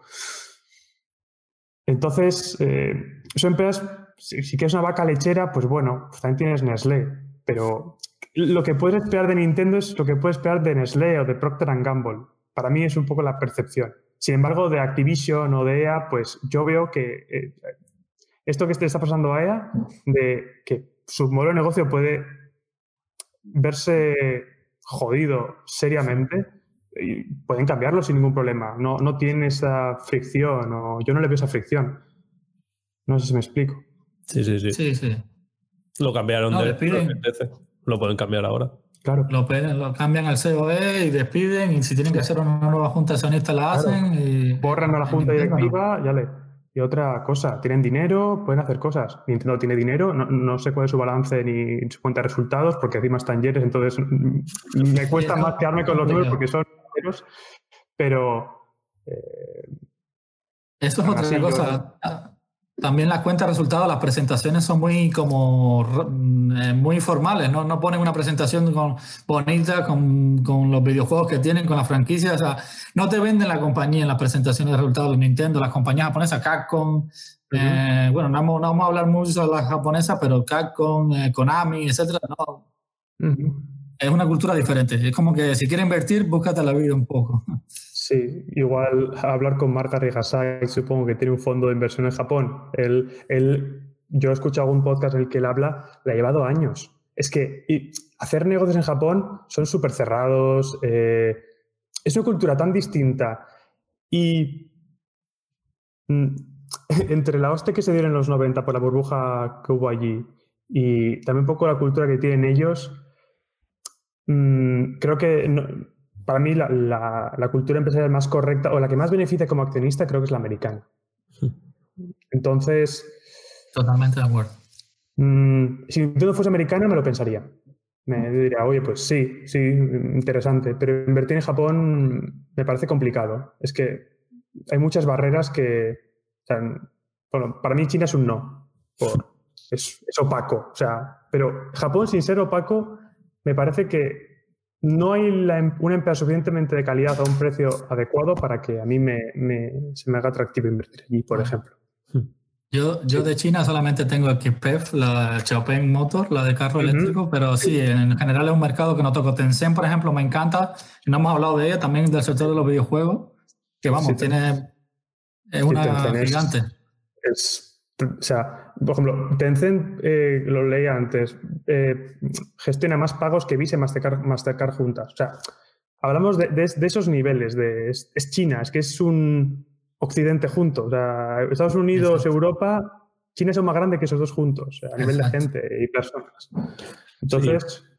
No, y, Tencent, que de hecho es la puerta de entrada a, Occidente, a Oriente. O sea, se casa con todos para, vale, tú bajo mi ala y aquí ganamos los dos. O sea, claro. es, increíble. Pero el gobierno chino detrás también, siempre vigilándolo todo. Hombre, no. Bueno. bueno, o sea, digamos que no, para, mí por lo menos no es una tarjeta, o sea, una barrera tan fuerte como lo que es China, pero sí que es suficientemente fuerte para decir, no sé, es como invertir en España. Mm, de primeras no, pero luego ya todo sería verlo. Y bueno, También volviendo, perdona, eh, bueno, no, uh perdona. No, no, no, no voy a decir nada más. Ok, también volviendo sobre las cosas positivas de, de, Nintendo, que para mí es como un sistema cerrado de Apple. Si quieres, si quieres jugar sus videojuegos, tienes que jugarlo en sus consolas. Quitando en móviles, que tienen algunos jueguitos móviles que también le dan unas ganancias bestiales, es un sistema y tiene los mismos fans como Apple también. Nintendo, lo que tú decías, desde niño hasta que la gente tiene 40, 50 años, sigue jugando a Nintendo. Y, otra cosa también que a mí me gusta mucho de, bueno, ahora, ahora ya se me pasó, pero básicamente era esa la idea la que quería decir de Nintendo. Sí, sí, es, muy, es muy fuerte. O sea, ninguna otra empresa de videojuegos tiene algo similar. Eh, esa lealtad y esa duración. Blizzard es lo más parecido, pero tampoco llega. Pero tampoco porque, Porque a un niño no puede enseñarle, no, no, difícil que le, le guste jugar al Diablo o yo qué sé. Al Hearthstone igual no tanto, pero yo qué sé, le cuesta más. Sin embargo, al Mario, que es que es súper fácil de jugar, súper atractivo, bonito, no sé, colorido, es que permite que cualquier persona de, un rango de edad es muy amplio pueda jugarlo. Sin embargo, al, al Warzone, pues evidentemente si tienes menos de 5 años, pues o 10 no vas a poder jugar porque es complicado. Pero al Mario, que es saltar. Sí, Nintendo, nada, Nintendo tiene eh, unas capas de profundidad a la hora de hacer juegos que, es que lo piensa en todo. O sea, piensa para que juegue el niño, para que juegue el padre y hasta el, pro player más lo piensa todo. El Smash Bros. Sí, sí. 100%. Y el, Zelda también es un juego que desarrolla mucho la imaginación eh, y que enamora. enamora es no, es un juego complicado de jugar, eh, es muy bonito, atrae a cualquier, a cualquier persona. Y dices, oye, esto parece bonito, lo voy a comprar. o para mi hijo, o para mí. Exacto. Muy. Su cliente potencial es cualquiera, de cualquier edad y cualquier sexo. Es, mm. Nintendo tiene superpoder que no lo tiene ninguna otra. Sí. Y para que se haga una idea a la gente, cuando hablamos del Zelda y decimos un juego que puede jugar hasta un niño y hasta el padre y hasta el más, estamos hablando de juegos, el Zelda Breath of the Wild en concreto, es, está en, entre la crítica entre top 5 mejores juegos de la historia. De, la historia, de la historia. Es que, es que hacen juegos para todos y encima son increíblemente buenos. Es que, es que eso no lo hace cualquiera. O sea, es, que es muy bueno. y, y, creo que estaremos en 2080 o 2077 como Cyberpunk. Y, y, no sé cómo serán los videojuegos, no sé cómo serán los gráficos, pero creo que seguirá asistiendo Mario Bros. y, y Zelda. Puedo apostar por ello. Bueno, y algún FIFA también. Y algún FIFA también. o Call of Duty. Eso también. Bueno, pues si os parece, ya hemos visto América, hemos visto Japón, hemos rozado un poquito China con Tencent. Eh, si queréis, estiramos un poquito más para que nos dé tiempo a hablar de Europa. Y nada, aquí principalmente tenemos Ubisoft, y también podemos comentar CD Projekt a ver qué están haciendo, qué hacen cada una de las dos y, para tener una mejor idea de, ellas como, como, negocio, como empresa, cómo lo están haciendo y si puede ser interesante invertir o no. y que quede claro que esto no son recomendaciones de inversión, esto simplemente es, información de, como negocio y, que, nos gusta este tema hablar sobre ello. Europa, ¿qué pasa por Europa con el sector de los videojuegos? Si queréis, entro con Ubisoft súper rápido. Assassin's Creed, guay. O sea, este año tenemos los Assassins, tenemos los Watch Dogs, bueno, tenemos el Watch Dogs Legion. De hecho, con Ubisoft pasa algo muy curioso. Y de hecho, yo en Rankia he llegado a escribir hablando, oye, ojo con Ubisoft, hace un par de meses. Y es que Ubisoft prácticamente se había tirado un año en blanco de no tirar ni un título. O sea, retrasó prácticamente todos sus, sus juegos seis meses, entre seis o más, es que ya ni me acuerdo, pero, pero tiró todos sus juegos hasta el final de este año Supongo que para aprovechar, por, uno, porque no llegaban, luego porque han tenido reestructuraciones bastante gordas a nivel interno. O sea, han habido cosas muy feas de acoso sexual y movidas que no molan eh, y, que parece que, están, que están reestructurando, cosa que es bastante interesante y que creo que además es un poco necesario en la empresa, sobre todo a nivel creativo. Creo que se están quedando muy estancados y personalmente a mí a nivel de producto tienen que, dar un push. Pero bueno, eso, se quedaron seis meses en blanco, sin sacar un juego nuevo. De repente salió Hyper Escape. Es un Battle Royale como Apex que habíamos dicho que salió súper bien. Pues este sale mal, sin más. O sea, ahora mismo no sé ni si está. O sea, podían. estilo distinto, pero. Sí. Sí, lo pueden haber. Claro, o sea, puede ahora mismo, pueden haberlo borrado en la tienda y nadie se ha enterado. Eh, y luego, pues eso, sacaron, han sacado el Watch Dogs Legion, que ha funcionado relativamente en ventas, no tanto en crítica, pero bueno, mientras venda, nos vale. El, el, Assassin's Creed Valhalla, que al parecer es el más. El, el, Assassin's Creed, que es una saga muy, muy potente. Eh, parece ser que ha sido la, que mejor ha vendido de, toda la saga, lo cual no me sé esos números, pero tienen que ser muy potentes. Muy grande, muy grande. Y luego, pues nada, han sacado, quizás han quitado encima cosas. Se han quitado el Immortals, que es un juego que prácticamente nació muerto, que ha tenido muchísimos problemas de desarrollo y que a nadie le interesa, así que tampoco vamos a gastar mucho más tiempo en él.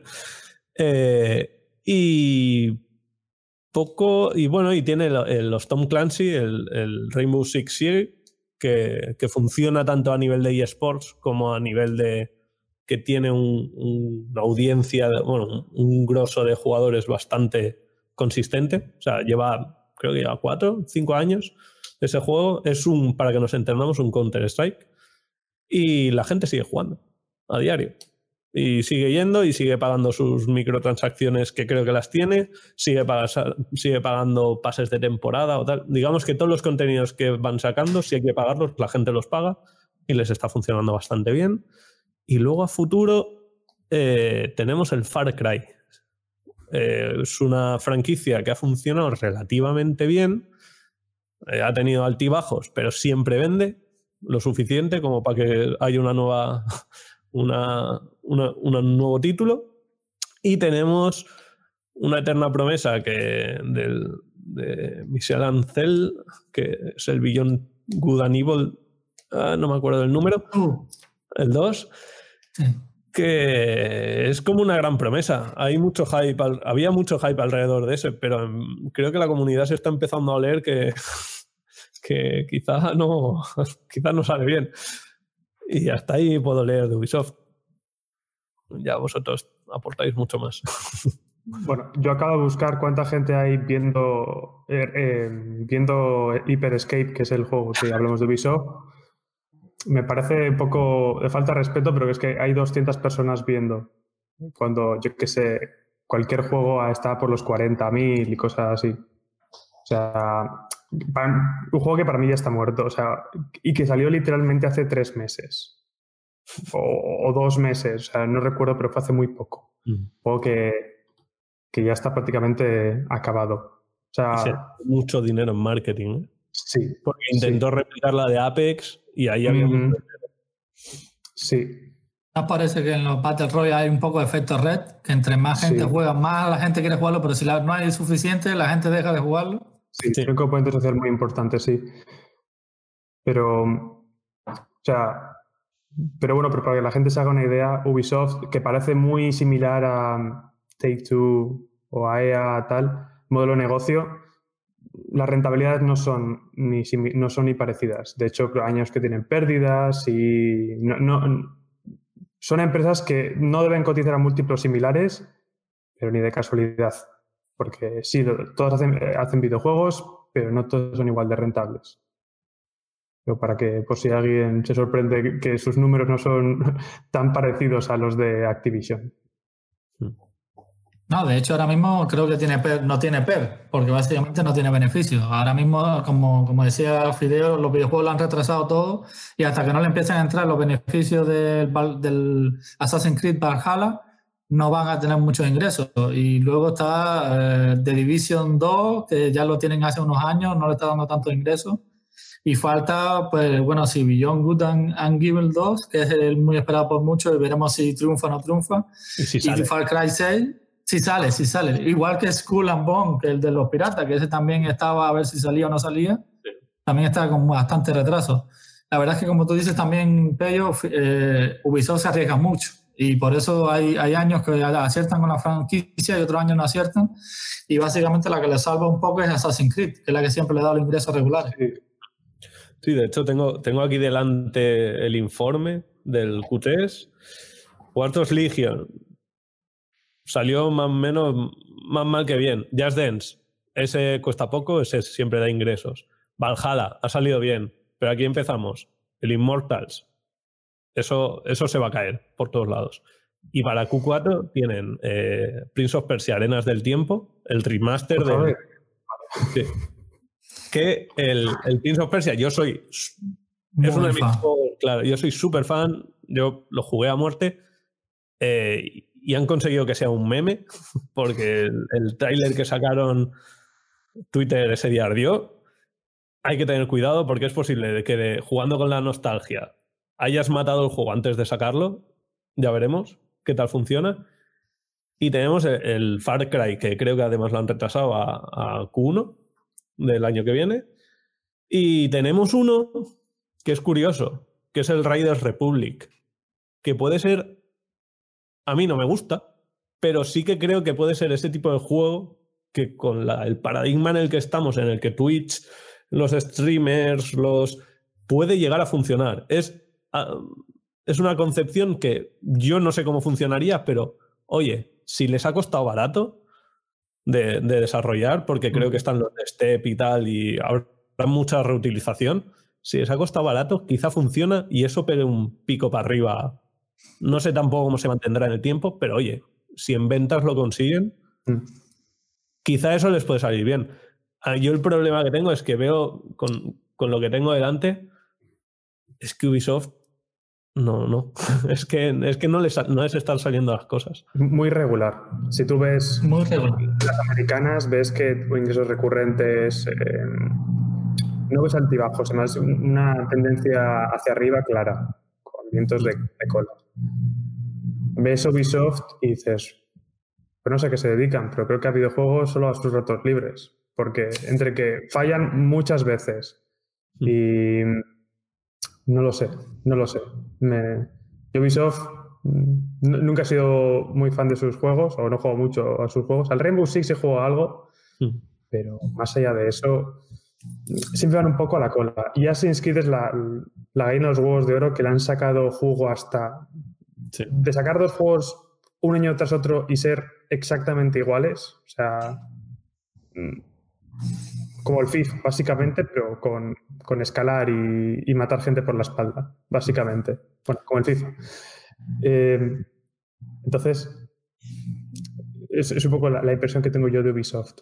Y me, me, me muy poco. Yo sí la tengo en cartera, no mucha oposición, una posición media, porque creo que a largo plazo creo que cotiza con descuento, creo que esta generación de consolas se va a vender mucho.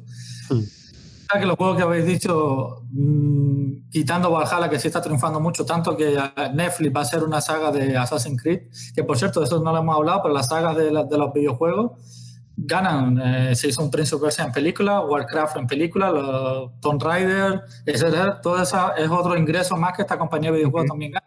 Más, más ahora que Hollywood cada día se queda sin idea y Netflix y todas ellas.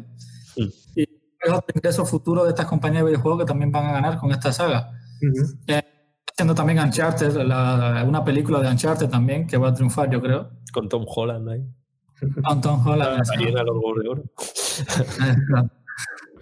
Y, y, bueno, creo que Ubisoft, eh, el Far Cry 6 creo que va a, creo que va a, ser, va, a ser un venta igual que el Far Cry 5. No sé si va a vender más, pero por lo menos como el, como el 5 creo que va a vender. Y luego está la, la, la, la, apuesta de crecimiento Beyond Good and Evil 2. Y yo, en mi opinión, creo que viene un Prince of Persia nuevo. Por algo está remaster y por algo van a sacar el año que viene un jueguito para el móvil para que yo creo que muchos niños también empiecen a conocerlo. Creo que ese puede ser un juego en móvil que gane mucho porque a mí personalmente yo jugaba uno hace años, uh, hace muchos años, le sacaron ellos para los móviles también y creo que creo que si sacan un Prince of Persia puede ser una franquicia que les dé el impulso que le falta.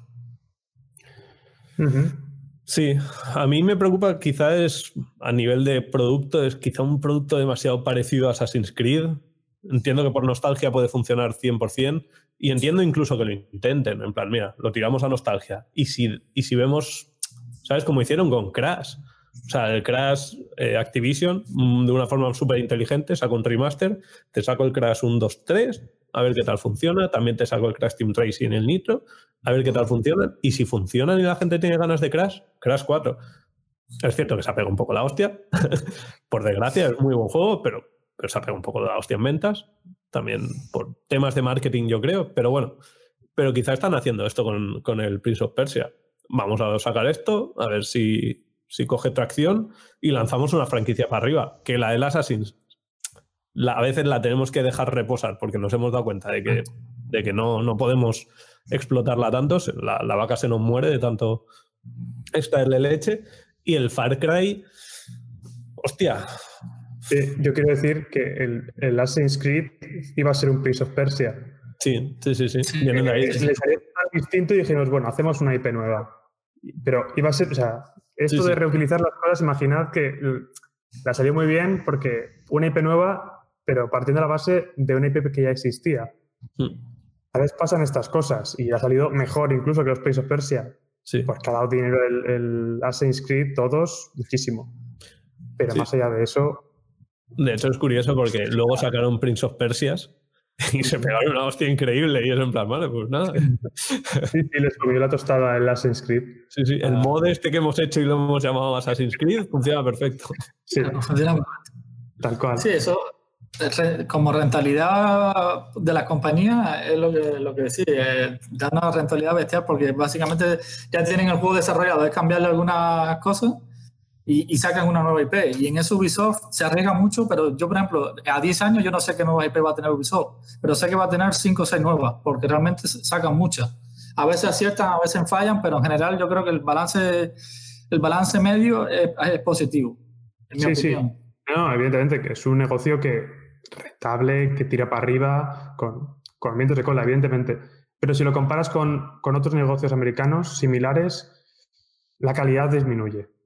Pues eso cotizará con descuento y eso es, eso es evidente. Y lo que tú preguntas antes, Alba, ¿por qué, eh, ¿por qué, cotizan igual EA y Activision? Bueno, el mercado los verá igual, pero quizás desde los ojos de los jugadores no, no se ve lo mismo. Y quizás en Activision es más evidente aún incluso. Que además está en Europa, que, que eso también, pues, problemas americanos, los americanos. Pues si os parece por ir concluyendo, se nos ha quedado fuera CD Projekt. No sé si alguien quiere hacer un comentario rápido o algo sobre esta empresa. De todos modos, aprovecho y os hago la, última pregunta. Eh, así para resumir, me gustaría que me dijeseis cuál sería el, top 3 de vuestras empresas favoritas dentro del sector no solo viendo si es posible la calidad en sí de la empresa, sino teniendo en cuenta pues tanto la calidad en, relación al precio que está cotizando. ¿Cuáles son vuestras tres favoritas? y decir que se nos ha quedado alguna, muchas de las preguntas que ha habido por el chat las hemos ido respondiendo sobre la marcha, pero el resto que no nos ha dado tiempo a responder, eh, haré un, artículo en, mi blog, en Salvando mis Finanzas, resumiremos un poco lo que hemos aprendido hoy en el webinar y terminaremos de responder esas preguntas que nos hacía la, la audiencia. Así que nada, por terminar, eso, vuestras top tres empresas del sector videojuegos, ¿os, atrevéis a decir cuáles son? Mira, yo como no me voy a dejar dinero por ahora, o sea, y cuando ya tenga, tenga idea de cómo invertir, pues lo haré. Pero como voy a tirar por gusto, eh, Nintendo, obviamente, porque, porque es Disney, sin más. Eh, a gusto personal por cómo creo que están haciendo las cosas, pero como dice Peyo, sigue siendo japonesa, así que pues no me hagáis mucho caso. Y no estoy hablando de Nintendo, estoy hablando de Capcom. Está haciendo muy bien las cosas, tiene franquicias muy tochas, tiene los Residents, los conocemos todos, pero también tiene la, saga Monster Hunter, que funcionaba como un tiro en Japón, pero ahora con el Monster, Monster Hunter World tocó Occidente y lo ha petado muy fuerte. Creo que van, creo que sacaron una media de en el informe financiero de Capcom, 60 eh, millones de copias por, título que ha salido de Monster Hunter o algo así. Me parece un dato para, para me reventar la cabeza. Y yo además soy muy fan de muchos juegos suyos. Y, justamente soy muy fan de un juego suyo que no lo peta, que es Devil May Cry. Pero bueno, oye, yo soy feliz. Mientras me lo sigan haciendo, eh, a tope con Capcom. Y por última, como tercera, pues por tirar aquí a Sony o Microsoft, pues oye, Microsoft no solo está haciendo las cosas muy bien a nivel de software, de nada que no conozcamos ya, de Windows, eh, creo que lo está haciendo muy bien y está, es lo que decíamos de Phil Spencer, está jugando una partida ajedrez muy, a muchos movimientos por, por delante de lo que está la competencia. Y yo metería mi. O sea, no, no voy a decir que metería mi dinero porque estaría mintiendo pero quizá me lo plantearía y os preguntaría a vosotros, Pello y, Eric, a ver cómo. A ver si vale la pena meter ahí dinero o no. Eh, Fideo, yo te quería hacer una pregunta sobre, sobre Capcom. ¿No viene con un videojuego que se parece mucho a Death Stranding? Próxima o, algo así. Sí, sí, que, que, todos creíamos que, que, era de Kojima, pero no era de Kojima, una Kojimada. Sí, se viene, pero, pero se sabe muy poquito. Es muy interesante, hay mucha gente que está en plan, oh, ojo, que esto es pero no, no, se sabe mucho más. Pero sí, Capcom, de hecho, eh, para mí hay dos empresas japonesas, bueno, hay tres, que está Square Enix, Konami y Capcom, de, las que a mí me han interesado toda la vida. Konami se ha ido a las pachincos, Konami ya no, no hace videojuegos, olvidémonos, no existe. Eh, Square Enix acaba de pegar la hostia del siglo con Avengers, porque traer cosas del cine al videojuego no siempre funciona por desgracia, o no cuando no haces un buen juego. Y Capcom, Capcom estaba muy mal hace unos años. Eh, sacaron un par de Street Fighters que no funcionaron, sacaron, intentaron occidentalizarse, no les salió bien. Se dieron cuenta, lo que decíamos de, que en cualquier momento EA puede darle la vuelta a, no me a la tortilla, no sé si es la expresión, pues en cualquier momento pues Capcom lo hizo y Resident Evil revivieron la franquicia después de dos juegos así bastante pochos. Revivieron la franquicia, de, Devil May Cry súper bien, súper bien de crítica y lo petaron muy fuerte con Monster Hunter. Lo vieron venir, lo tuvieron claro, lo sacamos. Ya no solo vamos a trabajar en Nintendo, vamos a sacar la franquicia a otras plataformas y hasta en PC lo han sacado. Que esto lo preguntamos hace cinco años y nadie se esperaría un Monster Hunter en PC. Y ya ha funcionado increíble y estoy muy a tope con ellos. ¿Y, de Sega qué te parece? ¿Tú crees que se recuperará algún día o ya no? Eh, que sigan sacando pelis de Sonic. lo, lo, veo lo veo difícil. Tienen, si mal no recuerdo, tienen una distribuidora que es Atlus, eh, que eso sí funciona medianamente bien. Eh, de hecho, hablábamos antes de From Software, bueno, hablaba yo de From Software, eh, tuvieron buen ojo con From Software, lo estuvieron, estuvieron moviendo, los personas los mueven ellos, tienen, tienen un buen catálogo de juegos y de, y de desarrolladoras en Atlus, que juraría que es de Sega, si no, pues no me hagáis caso. Pero Sega, este año lo han intentado, creo que era el, aniversario de Sega o de Sonic, creo que de Sega. Eh, y lo han intentado, pero yo creo que está, está, está herida de muerte. No, no, no, no veo una luz que diga, mira, si se agarran a esto, no, no lo veo. Pues nada, nos pues falta eh, Tywin y, y Pello, vuestras top tres empresas y ya nos despedimos de todos. Sí. ¿Es tú? ¿O, ¿Empiezo yo? Ok, eh, bueno, yo Microsoft no la consideraría, bueno, es de videojuego, pero es tan grande Microsoft que con tanta tecnología y con todo, que si vas a invertir en ella por videojuego, o sea, vas a ganar también, pero van a sus otras divisiones tienen mucho más peso dentro de Microsoft. Si no, la tendría en mi top 3. Entonces, contando ella, pues tendría Activision, mi número uno. Número dos sería Tech2, me parece una compañía muy grande. Y bueno, yo es que entre la tercera lo tengo complicado porque es que me gustan las dos. yo, yo tengo estos cuatro, así que no me complico. Tengo eh, Ubisoft y CD Projekt. ¿En tu caso, que yo? Pues yo coincido contigo eh, con Activision. Para mí es puramente videojuegos, es la mejor parece que es lo que, lo que tiene mejor. También título personal de haber jugado a sus videojuegos, tanto Activision como Blizzard. A los Candy Crush no he jugado, pero bueno. Eh, las, eh, de esta no tengo posición. La segunda sí que tengo posición, que es eh, Gravity, que es una pequeña empresa, bueno, creo que llega ya al billion, no sé si llega, si llega al billion o no, está cerquita.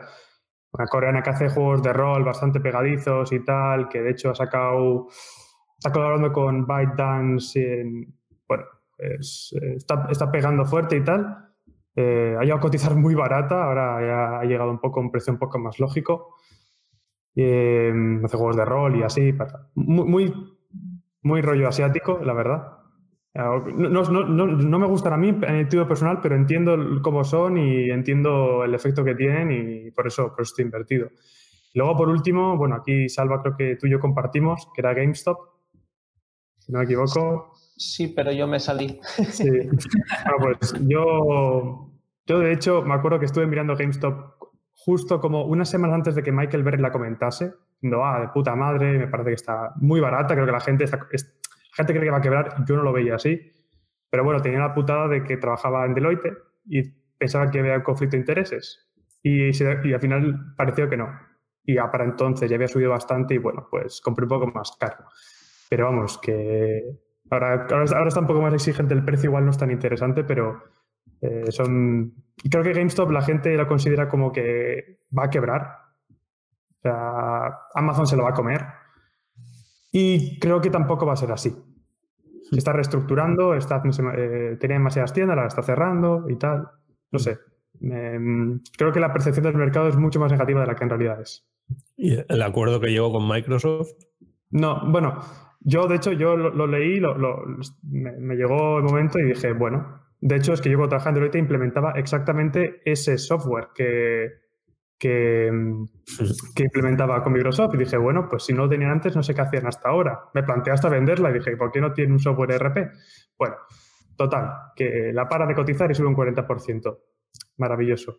Pero más allá de eso, no lo vi muy positivo. O sea, bueno, tiene un mejor software para gestionar Sí, pero bueno, estamos hablando del, acuerdo este que llegó Microsoft. Ah, bueno, sí, el Game Pass, lo del Game Pass, sí. Claro, de juegos que yo te vendo, GameStop vende la consola y se lleva un porcentaje de los juegos que compre en digital el, jugador. Yo, yo, solo para que os hagáis una idea en números, creo que a, una persona que sigo en Twitter comentó como un cálculo aproximado de, lo que supondría para GameStop ese, eso, a nivel de lo del Game Pass, no lo del software este.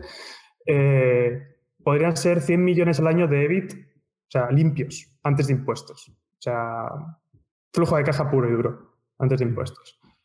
Entonces, bueno, pues la verdad que, no sé, es una típica cosa que suelo comentar y, creo que hay un sentimiento muy negativo que por lo menos yo no lo comparto, igual soy más optimista, pero... Es que, es que, es que es complicado. Porque... Trabajo en Amazon, ¿eh? trabajando en Amazon, creo que GameStop no, no, no, se la, no, la va a, no va a acabar con ella Amazon. Yo personalmente soy de la vieja escuela y si puedo comprarme un videojuego físico, le tengo cariño al formato, a tocarlo, es como los libros, si puedo tener un libro físico, pero bueno, entiendo que el negocio para las nuevas generaciones yo, yo no lo veo claro. ¿eh? Cada día la gente se descarga más los videojuegos digitales. Sí, efectivamente. Yo no veo el negocio en los videojuegos, pero sí en el hardware, las, eh, las figuritas más coleccionables, cosas así. Sí, sí que lo veo. Creo que están vendiendo televisores de 4 pulgadas de 2.000 dólares, cosas así. O sea, el negocio se está cambiando bastante y, y bueno, pues... O sea, que hay muchos matices que creo que el mercado no, no, no está viendo y quizás aparte de un short interest de más del 100%. Eso también es eh, algo que no sé por qué se permite, pero bueno, es, Bueno, a mí me da igual. O sea, yo, estoy encantado con... Creo que es un 110 lo que hay de short interest ahora mismo. No sé. A, mí GameStop, yo tengo mucha curiosidad, porque sí que es cierto que, vale, el formato físico es cierto que cada vez se vende menos, es cierto que a las tanto Sony, Microsoft y compañías lo que les interesa es que vayas a su marketplace, que ahí ellos cobran un, creo que está sobre un 30, o casi todos, Apple cobra un 30 y quizás es un 20, me da igual. O sea, cobran un porcentaje por cada juego que, que venden y les interesa más, porque ya no solo te cobran royalties por... O sea, es, es, es increíble la, la pasta que, que ganan ahí y obviamente les interesa dejar de vender físico y vender en, en sus propios marketplaces, que al final es un sistema cerrado, la consola. Y, y tengo mucha curiosidad con, con, GameStop y por Game aquí en España, que creo que no está haciendo las cosas tan bien, o lo están, están intentando cambiar, pero, pero al fin y al cabo es eso, las consolas quieren tirar a lo digital, las, las que habíamos mencionado antes. Eh, PlayStation 5 ha sacado una versión sin disco, o sea, sin, una disquetera para leer físico, todo digital. ¿Por qué? Porque quieren que vayas a su tienda y toco todo ese porcentaje. Y Microsoft ha sacado su versión más fuerte, sí que la sacó con disco, la, la Series X, la de 500 euros, pero ha sacado la de 299, la super asequible, no tiene disquetera. ¿Qué quiere decir? O vas al Game Pass, el servicio que habíamos dicho que mola mucho, muy baratito, o si quieres comprar un juego, toco todo en la tienda y eso se lo lleva Microsoft. Y ahí es el acuerdo que ha llegado GameStop, que de ese toco todo, además GameStop dice, eh, GameStop, o sea, Microsoft dice a GameStop, eh, que, que este juego me lo va a comprar alguien con tu consola. sí, sí o sea, al final es la, narrativa de GameStop en un futuro no, no va a participar en el negocio de los videojuegos de ninguna de las maneras, o sea, para quebrar. Hmm. Viendo la caja que tiene, la deuda que tiene y tal. Bueno, ahora que, sobre todo ahora que vienen las, nuevas consolas con todo eso lo que ello supone, lo veo complicado. Me puedo equivocar, evidentemente. Pero yo lo que veo, bueno, y joder, si todas las acciones que existen, que, hay en circulación están de alguna forma vendidas en corto, me, parece que eso eh, da un mensaje muy claro de lo que opina el mercado sobre la empresa. Mm, es un poco, quizás contrarian, pero, pero, no, es por llevar la contraria porque sí, porque me gusta llevarla. Me parece que, se están pasando y le están azotando demasiado fuerte. Lo bueno es que está cotizando con tanto descuento que si, que si sube, va a subir un montón, porque como dice, tiene tanto corto que va a ser una subida bestial. Bueno, entró el Ryan Cohen al accionariado, compró el 10%, así que yo no descartaría que ese tío la comprase entera, porque es el tío que montó Chiwi. O sea, ni eso. Mm, es un tío que, yo creo que su, idea final yo creo es comprar GameStop. Y yo creo que es el, final más probable, al menos para mi inversión de GameStop, es que me la levante el Ryan Cohen de alguna forma. Eh, porque si no, vamos, no le veo un final malo a corto plazo. Eso, eso tal. Y sobre todo que, hacer un, quiere cambiarlo a modelo de negocio más online, más estilo Amazon. Eso, si, lo, si se ve que, que lo están porque lo están haciendo, si ve que el momento en que el mercado quizás vea que, que lo están haciendo y lo están consiguiendo, mm, ahí puede ser el momento definitivo de cambio de. Pasaría de ser un brick and mortar a ser un e-tailer. O sea, ya la valoración cambiaría. Ya lo que el mercado piensa de ella sería no es el mismo negocio, es otro distinto. No, no sé si me explico. Pues nada, yo teníamos previsto tener el webinar este durante una hora y media. Al final nos hemos pasado, hemos llegado a las dos horas. Creo que ya va siendo momento para terminar. Simplemente desde aquí agradecer a todos los espectadores que, que nos han estado siguiendo durante estas dos horas eh, publicaremos la, grabación más adelante. Gracias a vosotros tres por participar. Creo que hemos aprendido un montón y a, modo de introducción dentro del sector creo que es muy útil para seguir explorándolos. Se nos han quedado fuera bastantes empresas, empresas también pequeñas y nada, simplemente lo último también, lo que decíamos, las, las preguntas que se nos han quedado sin responder, pues publicaré un, artículo y, hago un poquito resumen de lo que hemos aprendido hoy. Y quien quiera verlo, pues, pues nada, que, que entre en, en Rankian Salvando Mis Finanzas y ahí, ahí lo tendremos. Pero muchísimas gracias a, a los tres y a ver si en un futuro hacemos una segunda parte y profundizamos un poco más. Por supuesto. Por supuesto. Encantado. Ha sido un placer. Muchas gracias. Buenas tardes. Buenas tardes. Chao. Chao. Si te ha gustado este contenido, recuerda que puedes estar al día de todas nuestras novedades suscribiéndote a cualquier plataforma desde la que nos escuches o a través de nuestro blog en Rankia que te dejamos en la descripción.